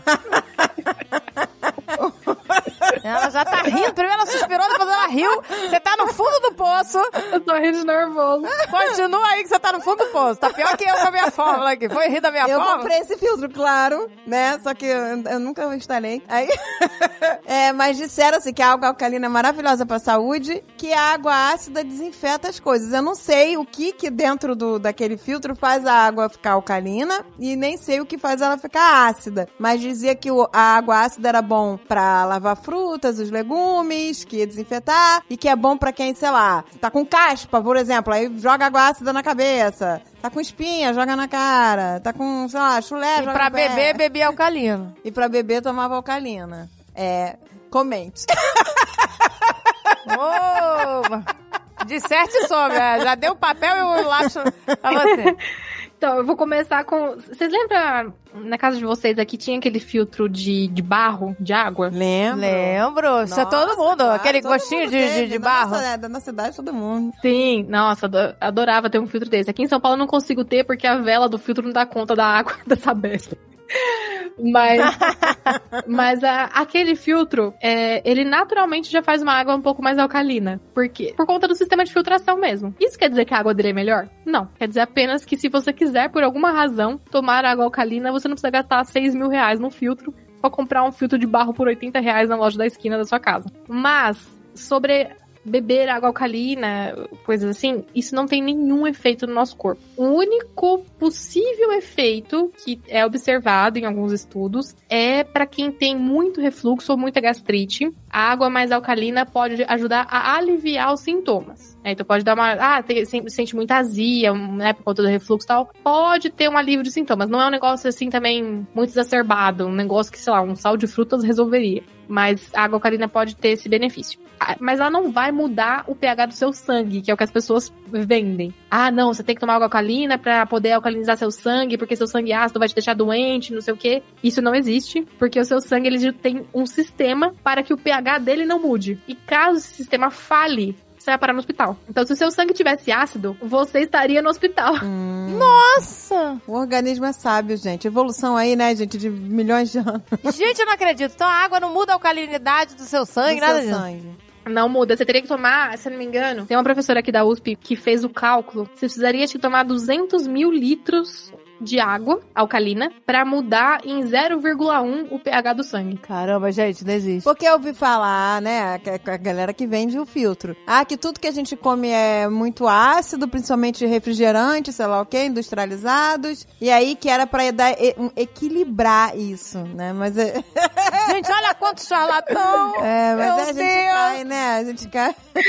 Cara, isso é uma das maiores charlatanices que existe real, assim. E isso veio de um estudo que já foi desbancado há muito tempo. E um estudo bem bem vagabundo, assim, o estudo, é, que já foi desmentido há muito tempo, de que o cara olhou em volta de células de câncer, assim, na, numa autópsia lá, e ai, olha, em volta das células de câncer tá ácido. Ah, então quer dizer que o ácido causa o câncer. Só que é o contrário. As células de câncer, quando estão crescendo, elas deixam o ambiente em volta delas ácido, por causa do metabolismo dela ser muito acelerado. Então ela tá crescendo muito, crescendo muito, crescendo muito, e aí naturalmente nesse crescimento, ela e a gente também produz ácido. Ácido. E aí, no caso dela, da célula de câncer, fica acumulada em volta dela. Então, ela produz o ácido que tá em volta dela e não o ácido que tá em volta dela faz o câncer surgir. A relação é o contrário. E isso já foi demonstrado há, tipo, quase 100 anos. E as pessoas continuam nessa neura de que se a gente não tomar água alcalina, seu corpo vai ficar ácido, se ficar ácido vai surgir um monte de doença, inclusive câncer. E, tipo, não é verdade. Gente, eu tô chocada. Olha que, olha que libertador essas informações. A gente fica achando né, que às Gente, vezes até quando. olha, sabe onde eu li? Eu, agora eu vou, te, vou, vou entregar quem falou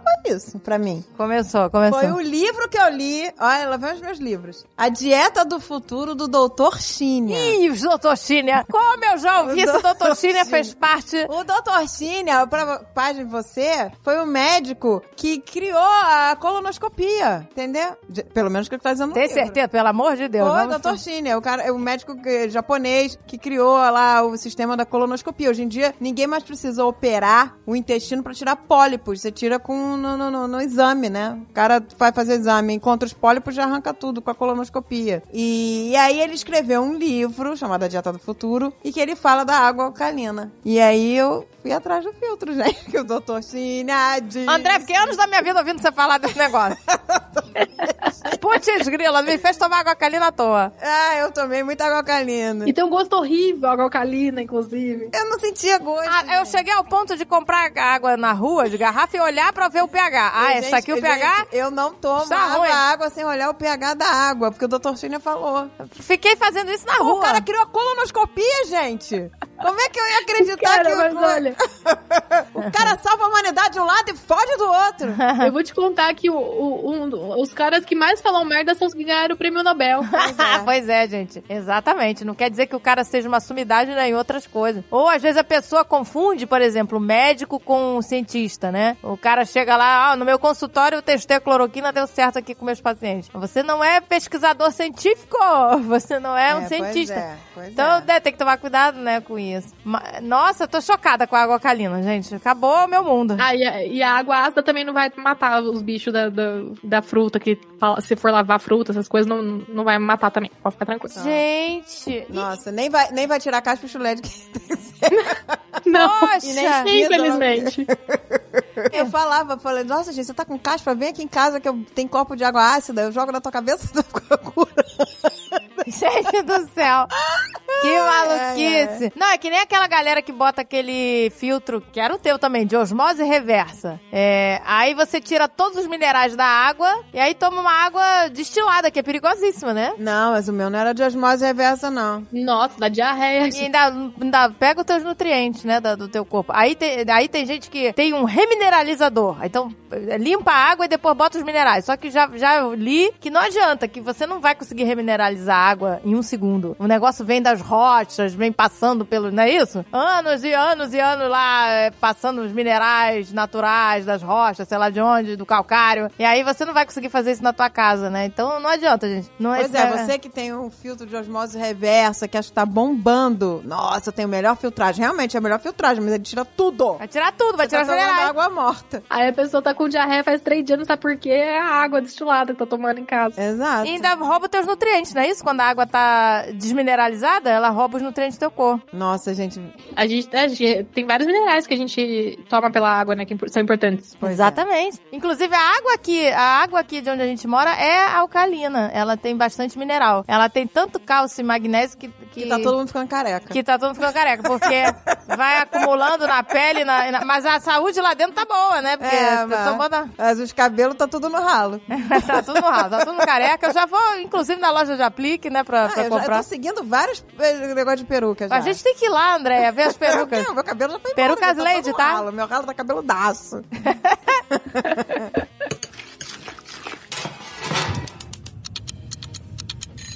E ultravioleta? Ultravioleta desinfeta, né? Porque tá- tem gente que tem um negócio ultravioleta. Ah, com- durante a pandemia, cara, tinha gente que mostrava até o robozinho que passava na cama com o bichinho ultravioleta lá. O Dave queria criar, lembra? E se a, pessoa, se a pessoa soubesse que só lavar o lençol já resolve, né?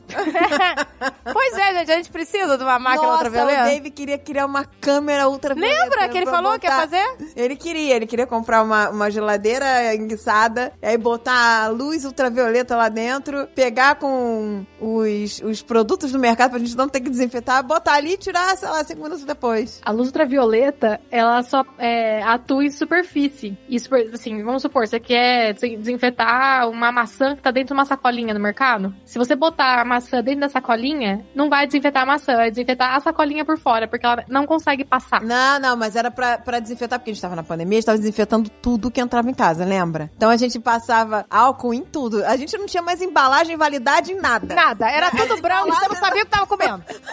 Isso aqui é molho de tomate ou é, sei lá, atum? Não sei.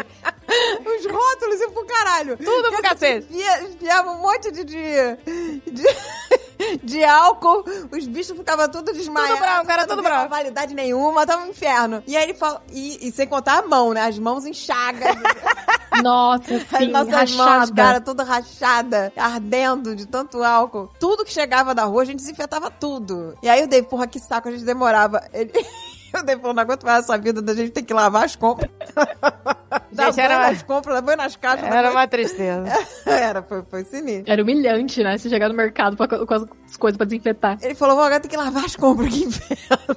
aí, aí ele ficou, o que o Dave gosta, ele é tipo MacGyver, ele fica querendo achar solução. E aí ele começou a querer construir uma caixa ultravioleta, uma geladeira ultravioleta, botar as coisas ali dentro, desinfetar tudo, sabendo que que tava dentro do saco não ia ser, era só pra... Negócio do, do, causa do coronga mesmo, causa do coronga, pra se livrar do coronga. É isso, ela desinfeta a superfície. Em laboratório a gente usa pra desinfetar a cabine de trabalho mesmo, porque ela consegue desinfetar a superfície e ela vai gerar um pouco de ozônio, porque ela vai reagir com o, o oxigênio que tá no ar em volta ali, né? E isso gera um pouco de ozônio que também ajuda a desinfetar, mas é só na superfície mesmo, não é um negócio que vai é, gerar uma grande desinfecção e vai, né, resolver o problema da humanidade de coisas contaminadas. Ah, então E bora. Uma, uma, uma guria, uma vez que veio fazer faxina aqui em casa, aqui nos Estados Unidos, ela virou pra mim e falou assim: que ela trabalhava em hotéis, hotéis famosos, tipo Marriott, sabe? Hotéis bons, imagina os chachalhão. Aí ela falou assim: que as camareiras são proibidas de trocar roupa de cama se elas estiverem é, visivelmente limpas. Visivelmente limpas, entendeu? Então ela falou assim: a gente, a gente era até chamada atenção, porque você não tava economizando, né? É, ela falava: a gente chega, dá uma espanada no lençol, dá uma esticada e é isso. Ela falou: a gente só, a gente não troca, só se tiver, né, sujo, né? O, o lençol sujo, visivelmente sujo. Que eles passam uma vassourinha, tiram os cabelos, né? Os pentelhos de cima do, do, do lençol. É, e aí, e ela virou e falou assim: a dica, porque como ela foi camareira, ela falou: eu, quando eu viajo, eu chego no hotel e peço pra trocar o meu lençol, dizendo que o lençol tá sujo. É, você pode falar, bota, bota, bota o teu próprio cabelo. Aqui, ó, tem um fio de cabelo. Pode trocar, por favor? E aí, eu vi uma vez uma propaganda no, no, TikTok, no TikTok aí, é, mostrando um robozinho de luzinha, sei lá o que, pra você levar pro hotel, com essa luzinha aí, roxinha, que ele ia passando em cima da cama e desinfetava. Nossa, meu Ué, pai falou. da- alguém trocar roupa de cama, gente. É, mas meu pai falou isso. Ah, você tem que comprar o robozinho que, que desinfeta o colchão com luz ultravioleta. Será que é bom? Olha, o tempo que ele fica em contato ali, a luz ultravioleta, eu acho difícil. Porque a gente deixava 15 minutos a luz ultravioleta ligada no mesmo lugar pra desinfetar. Aí o robozinho passando, não, não acho que não vai ser eficiente. É tudo pra enganar Olha, você falou tudo. Ele vai ficar passando, pois é, Você não sabe qual vai. a melhor maneira de... É que aqui é, a gente tá é, procurando... Uma vez por semana alguém vem fazer uma faxina, né? É, na nossa casa. A gente chama pra ajudar porque, cara, é, é pesado. E aí uma vez por semana. E a gente não consegue acertar. É muito difícil porque a gente tá acostumada, né? A fazer de um jeito, né? É, eu tô acostumada a fazer do meu jeito, é. Americano não, não é que nem a gente, não, gente. Eles não limpam que nem a gente, não. É outro esquema lá. Eles acham assim que limpo é a casa arrumada. Isso. É, né? Não é a casa limpa. Então, é é difícil achar. Aí uma veio aqui em casa e eu virei e falei pra ela assim: olha, toda vez que você vier, eu troco a roupa de cama, tem que passar aspirador no meu colchão. Porque eu, como eu tive sempre asma e bronquite e meu filho também, eu tenho pavor de ácaros. Então, uma vez por semana eu passo aspirador nos travesseiros e te- eu tenho um, um bocal só pra isso, né? Não uso o bocal do chão, que não adianta nada. Passa o aspirador na cama e no- nos travesseiros e troca a roupa de cama tereréu. Aí a garota americana falou assim: Eu não volto mais aqui. Sua maluca? "Eu nunca vi, todos esses anos que eu trabalhei, nunca vi alguém com essa palhaçada de passar. Eu falei, mas é cada louco com sua mania. É, um ué." bota água se dando a cara, o outro limpa o colchão. Falei, porra! Meu Deus. Tudo no A amor. mulher ficou puta que falei que, né? Eu falei, então, então tá, não volta mais, ué. Fazer o quê? Mas aqui em casa tem que ser assim. Te dá alergia, né? Tipo, te, te ataca. Então é importante manter limpinho. É, fico com o nariz entupido. Mas lembra quando a gente era pequena, que tava na moda do Steriler, que era aquele aparelhinho que todo mundo tinha pra matar ácaro? Aí o ácaro virou o grande demônio. Tinha foto do ácaro gigante no jornal. Nossa, teve a época do Ata. Sim, putz, eu lembro disso. É, mas assim, é, adianta você ficar preocupado assim com os ácaros, tipo um, um Steriler, essas coisas? Cara, tem ácaro na sua cara, literalmente. Tipo, o ácaro mora na nossa pele. Não é?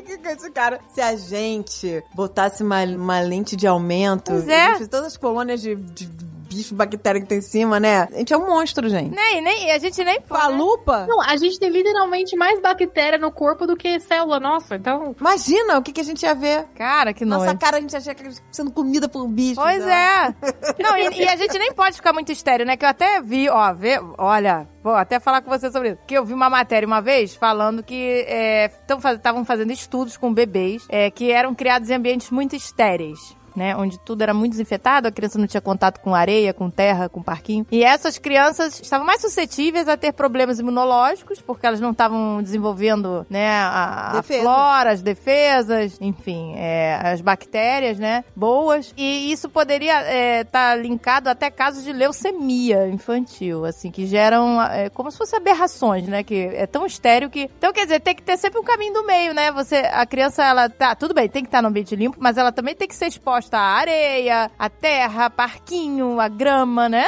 tem uma, uma teoria da, da imunologia que chama a teoria da sujeira, que é, é justamente isso. Você tem que expor a criança desde cedo a coisas que façam o sistema imunológico dela ser treinado. Então, é, é o momento em que o corpo dela tá tendo contato com o mundo e ele tem que ter contato com bastante coisa nesse momento da- de crescimento da criança, porque se o contato acontecer só quando ela já for grande, que o sistema imunológico já tá formado, ela corre o risco de ter muita alergia, de ter muito problema respiratório. de- e aí eu não, não sei a fundo detalhes se realmente chega a causar leucemias, porque eu não, não, não é minha área de estudo. Mas eu sei que existe isso. Os micróbios, né, as bactérias, os vírus, parasitas, tudo que tem no ambiente, ácaro também, eles são importantes para ajudar a modular, a, a construir o nosso sistema imunológico. Eles testaram animais crescendo totalmente estéreis, sem bactéria nenhuma. E eles não conseguem se desenvolver, eles têm vários problemas de saúde, eles não crescem. Então tem várias coisas que é, viver num ambiente estéreo traz de prejuízo pra gente mesmo. A gente precisa ter esse contato, é, como você falou, ter, o ambiente de casa tem que ser limpo, mas tem que ter essa exposição às coisas da natureza, a uma terra, uma areia, comer uma terra de vez em quando, né? Dar uma, uma reavivada ali no sistema imunológico pra evitar esses problemas. É, porque a criança A faz isso. sabe, né? A criança já nasce querendo enfiar tudo na boca, que ela tá querendo é, se É. fortalecer, isso sim. Exato.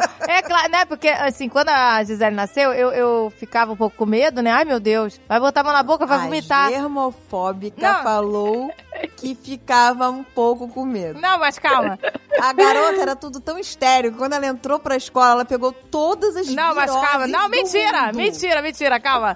Foi graças a esta matéria que eu vi que a Gisele desde cedo. Peraí, mentira. A Gisele desde cedo foi exposta a parquinho porque eu fiquei com Não, medo. não, isso ela foi. Eu Mas- fiquei com medo dela ficar sem defesa, entendeu? Então, assim, eu tinha medo, porque eu sabia que às vezes, às vezes ela vomitava, né? Pegava rotavírus, porque, né? Botava a mão suja na boca. Mas, por outro lado, eu tava feliz. Eu gostava porque ela era exposta à terra, à tinta, sabe? Essas coisas. Bem assim, livre. Melhor coisa. Não é? Então, assim, eu, eu comecei a ficar menos germofóbica por causa disso, porque eu sabia que ela tinha que ser exposta. Então, olha a dica aí pra você que tem bebê, hein? Cuidado com, com, com o negócio de ser muito estéreo. A criança que se embola com cachorro, o cachorro lambe a cara, não sei o quê, pode ter certeza que é muito mais forte. Pois é, e eles disseram até que o cachorro lamber a cara da criança é bom porque tem bactérias boas que o cachorro passa pra criança. É, você acaba criando um, um sistema novo ali pra criança e, e sistema de bactérias e vírus e coisas ali. E as células de defesa dela conseguem lidar com tudo isso de uma forma muito melhor. Então, é, realmente exponham as crianças a coisas variadas. Essa- tem, tem muito caso de mãe que fica nessa, nessa fobia, assim, de ai não, tudo tem que ser estéreo, estéreo, estéreo, estéreo, estéreo. E de repente a criança fica doente, ela fica doente de uma forma muito grave. Porque realmente ela não tem defesas contra nada. O sistema imunológico dela não foi criado. E agora, gente, é pra usar o bom senso. A gente não tá falando pra ir num banheiro público e colocar a criança no chão do banheiro público. É, mas, né?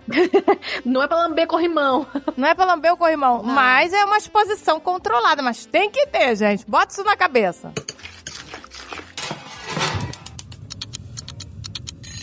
Então, eu vi uma, uma menina falando que as pessoas têm mania de pegar o remédio da semana e guardar naquela caixinha, né? Segunda, terça, quarta, né? Você vai botando os remédios na, naquela caixinha. E ela disse que isso não é bom porque essas caixas, elas não são, não tem o, é, o negócio de tirar umidade, né? São caixinhas de plástico puras Ah, é verdade. e que você tira o, o remédio pode ficar, perder as propriedades e às vezes até ficar tóxico. Então, é que, que não é pra botar assim. Se você botar, você tem que, por exemplo, aqueles que vem naquele Sol do alumínio- dia. é, é, não, ela falou que aqueles remédios que vêm embalados em, em alumínio, não sei o que, que é aquilo, né? Naquela. Essa menina provavelmente era eu. Será que era você? Porque eu fiz esse vídeo semana passada. Gente, será que era você? Ah, era ela! Gente, que delícia! Que de- desde que ele me chama Gamoga, eu não sabia. Era eu.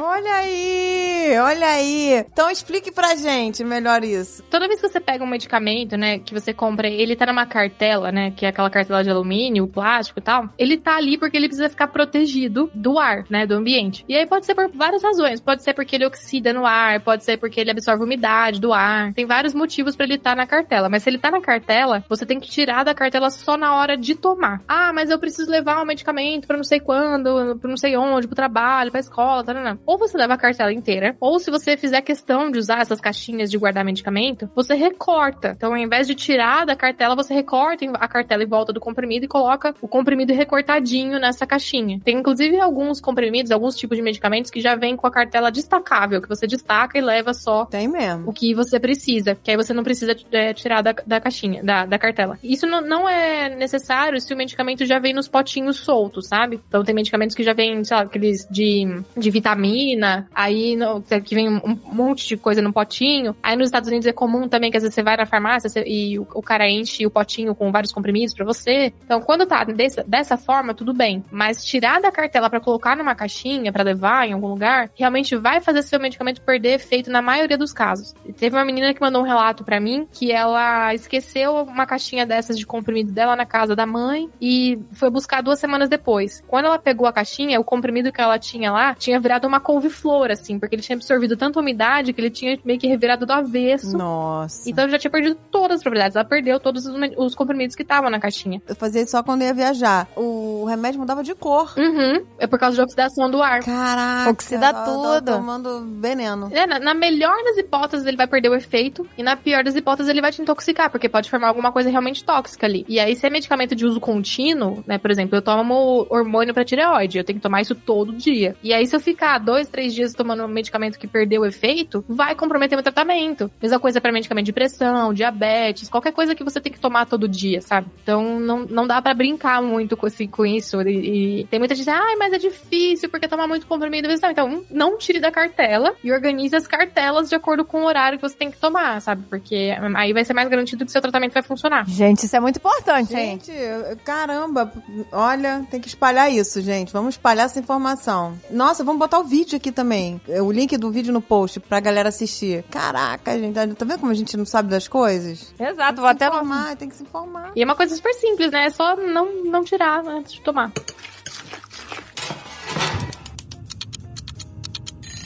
Eu tenho uma última dúvida em relação a Tupperware, gente. A Tupperware de plástico. Porque hoje em dia eu uso tudo de vidro com medo, mas eu tenho algumas de plástico. Ah, não, a parada do plástico é, é real, oficial. O BPA, né? O BPA. É real, gente. Isso não é possível. Se Então, mas- não é, eu acho que eu vou cair no chão.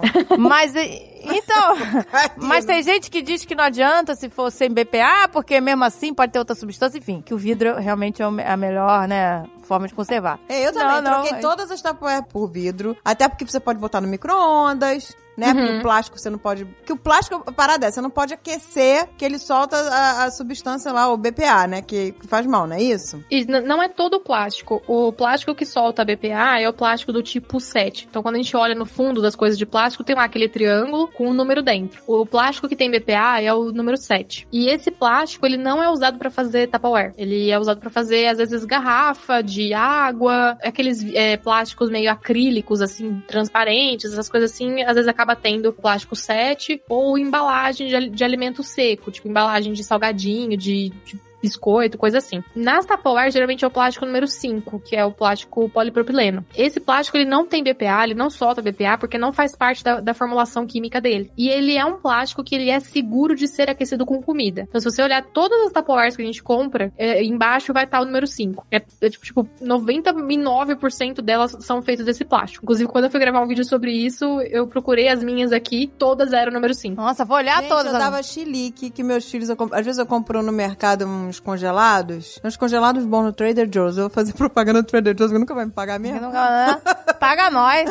Nunca vai pagar. Trader Joe's vai, vai, vai, vai patrocinar é. a gente pro brasileiro que não vai comprar. Aí, o- no mercado aqui, Trader Joe's, tem um- uns congelados bons. Tem uns que... de lembe. Tem outros de masala. Sei lá, tem uns negócios... E tudo vegan, sabe? Então eu compro esses congelados. é Muito bem feito. Umas receitas, assim, indianas. Bem legal. E aí eu tenho, assim, pra quando, sei lá, o dia que você... Putz, hoje não vai dar tempo de cozinhar, você vai lá e... Né? Tem um congeladinho... E só descongela rapidinho, né? E aí eu sempre dei esporro nos meus filhos, quando eles pegavam esses congelados, direto do freezer e colocava pra aquecer. Falei, gente, isso é plástico, vocês estão se envenenando. Aí eu fazia, tirar do plástico, botar no prato, tararararel. E agora eu tô pensando que eles são todo número 5, porque no- aqui pra reciclagem, só recicla plástico número 5 ou 1. É. E aí eu sempre olhava embaixo, ah, número 5, botava pra reciclar. Então eu tava dando chilique à toa e meus filhos não me obedeciam, eles esquentavam no micro-ondas. E eu falava, vocês estão comendo veneno? Estão comendo? Você fazia, fazia um drama.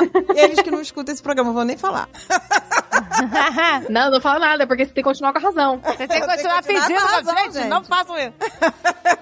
O plástico 5 pode ficar tranquilo que ele é seguro de ser aquecido. Ele não solta nada que seja prejudicial. Mas uma dica que eu posso dar, assim, que é uma coisa que eu faço, é coisas molhadas. Então, ah, fiz uma comida com molho, fiz uma, sabe, alguma coisa assim que, que é molhada, eu guardo em, em coisa de vidro. E coisas mais secas, eu guardo em, em pote de plástico. Porque o que faz, se o plástico tiver a tendência de soltar coisas na comida, o que faz ele conseguir soltar é ter um meio líquido pra isso, né? Que aí isso vai ficar reagindo. Principalmente molho ácido, é, tipo molho de tomate, essas coisas assim, não é bom guardar em plástico, porque o ácido pode, inclusive, corroer o, o, o- o plástico por conta de fazer reações químicas. Sim, você vê se bota molho de tomate, não sai nunca mais do plástico. Nunca mais, por isso que fica manchado, porque ele realmente pode reagir. Então, coisas mais molhadas, assim, de molhos, carnes, etc.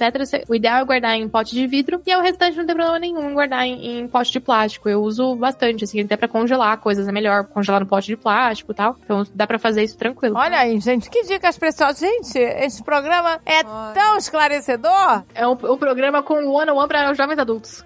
Nossa, Não você é, vai ver que a sua casa tá cheia de bactérias, mas vai fazer um bolo maravilhoso.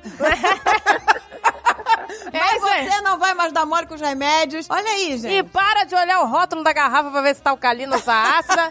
Pode tomar sua aguinha. Mas olha, a garrafa de, de É. água tem que ser número 5, hein? Pois é, né? Porque tem- ferrou. A de água, se não me engano, ela pode ser a número um também, que é a PET, é isso. Tem muita garrafa 1, É. pois é. A minha, inclusive, aqui que eu tô bebendo água é, é PET. É um. Pois é, porque dá medo também, né? Da, da garrafa tá num ambiente é, quente. Uhum. E aí você depois compra no mercado plástico, aí eu fico com medo também da garrafa de plástico. Mas aí quer dizer que essa 1, não- ela não vai passar. ela não passa nada muito significativo, assim, nada que também não tem BPA, porque o BPA vai ter só no, no, no- no PET. E mesmo que fique num ambiente mais quente, não é suficiente pra soltar nada, porque realmente o que vai fazer soltar são temperaturas mais altas, tipo a temperatura do micro-ondas, uma temperatura assim, realmente que vai esquentar a, a comida ou a bebida. Você imagina meu desespero, meus filhos metendo congelado dentro Meu do. Deus! Eu Falei, gente, vocês vão comer veneno! Eu Falei, joga essa comida. Agora eu vou fazer o contrário, gente. Eu vou fingir demência. Eu vou deixar eles botarem, não vou falar nada, eles, eles vão ficar bolados. Vão dizer, pô, mamãe tá se nem mais aí preocupa. pra gente mesmo, né? Mamãe não se importa. Nem se preocupa mais Quer comigo. nem saber se eu, se eu vou me intoxicar aqui mais. Mamãe não liga mais pra gente. As crianças tudo na terapia, minha mãe não me deu mais bronca depois que eu coloquei coisas congeladas no É, micro-ondas. minha mãe não liga mais pra mim, ela deixa liga eu comer mais. direto do micro-ondas o plástico derretido da comida. Ai, que delícia, gente. Eu vou jogar agora fora a minha fórmula da- de bicarbonato e vinagre. e eu vou fazer um bolo, gente. Eu vou fazer um bolo Nossa. do tamanho da Ai, minha me chama eu cara. vou. Eu vou usar lá minha farinha de milho vencida, então. Nossa, gente, agora eu tô feliz. Então, tu- tudo que tiver bem... Não, calma, calma, Ele gente. disse assim, arroz, tá, arroz tá sem bicho, Calma. feijão tá sem bicho, pode mandar ver, Vamos né? ser cancelados, vamos ser cancelados. É, tá sem bicho, tá sem mofo, é seco, manda bala. Tá sem bicho, tá com Deus. Maravilha.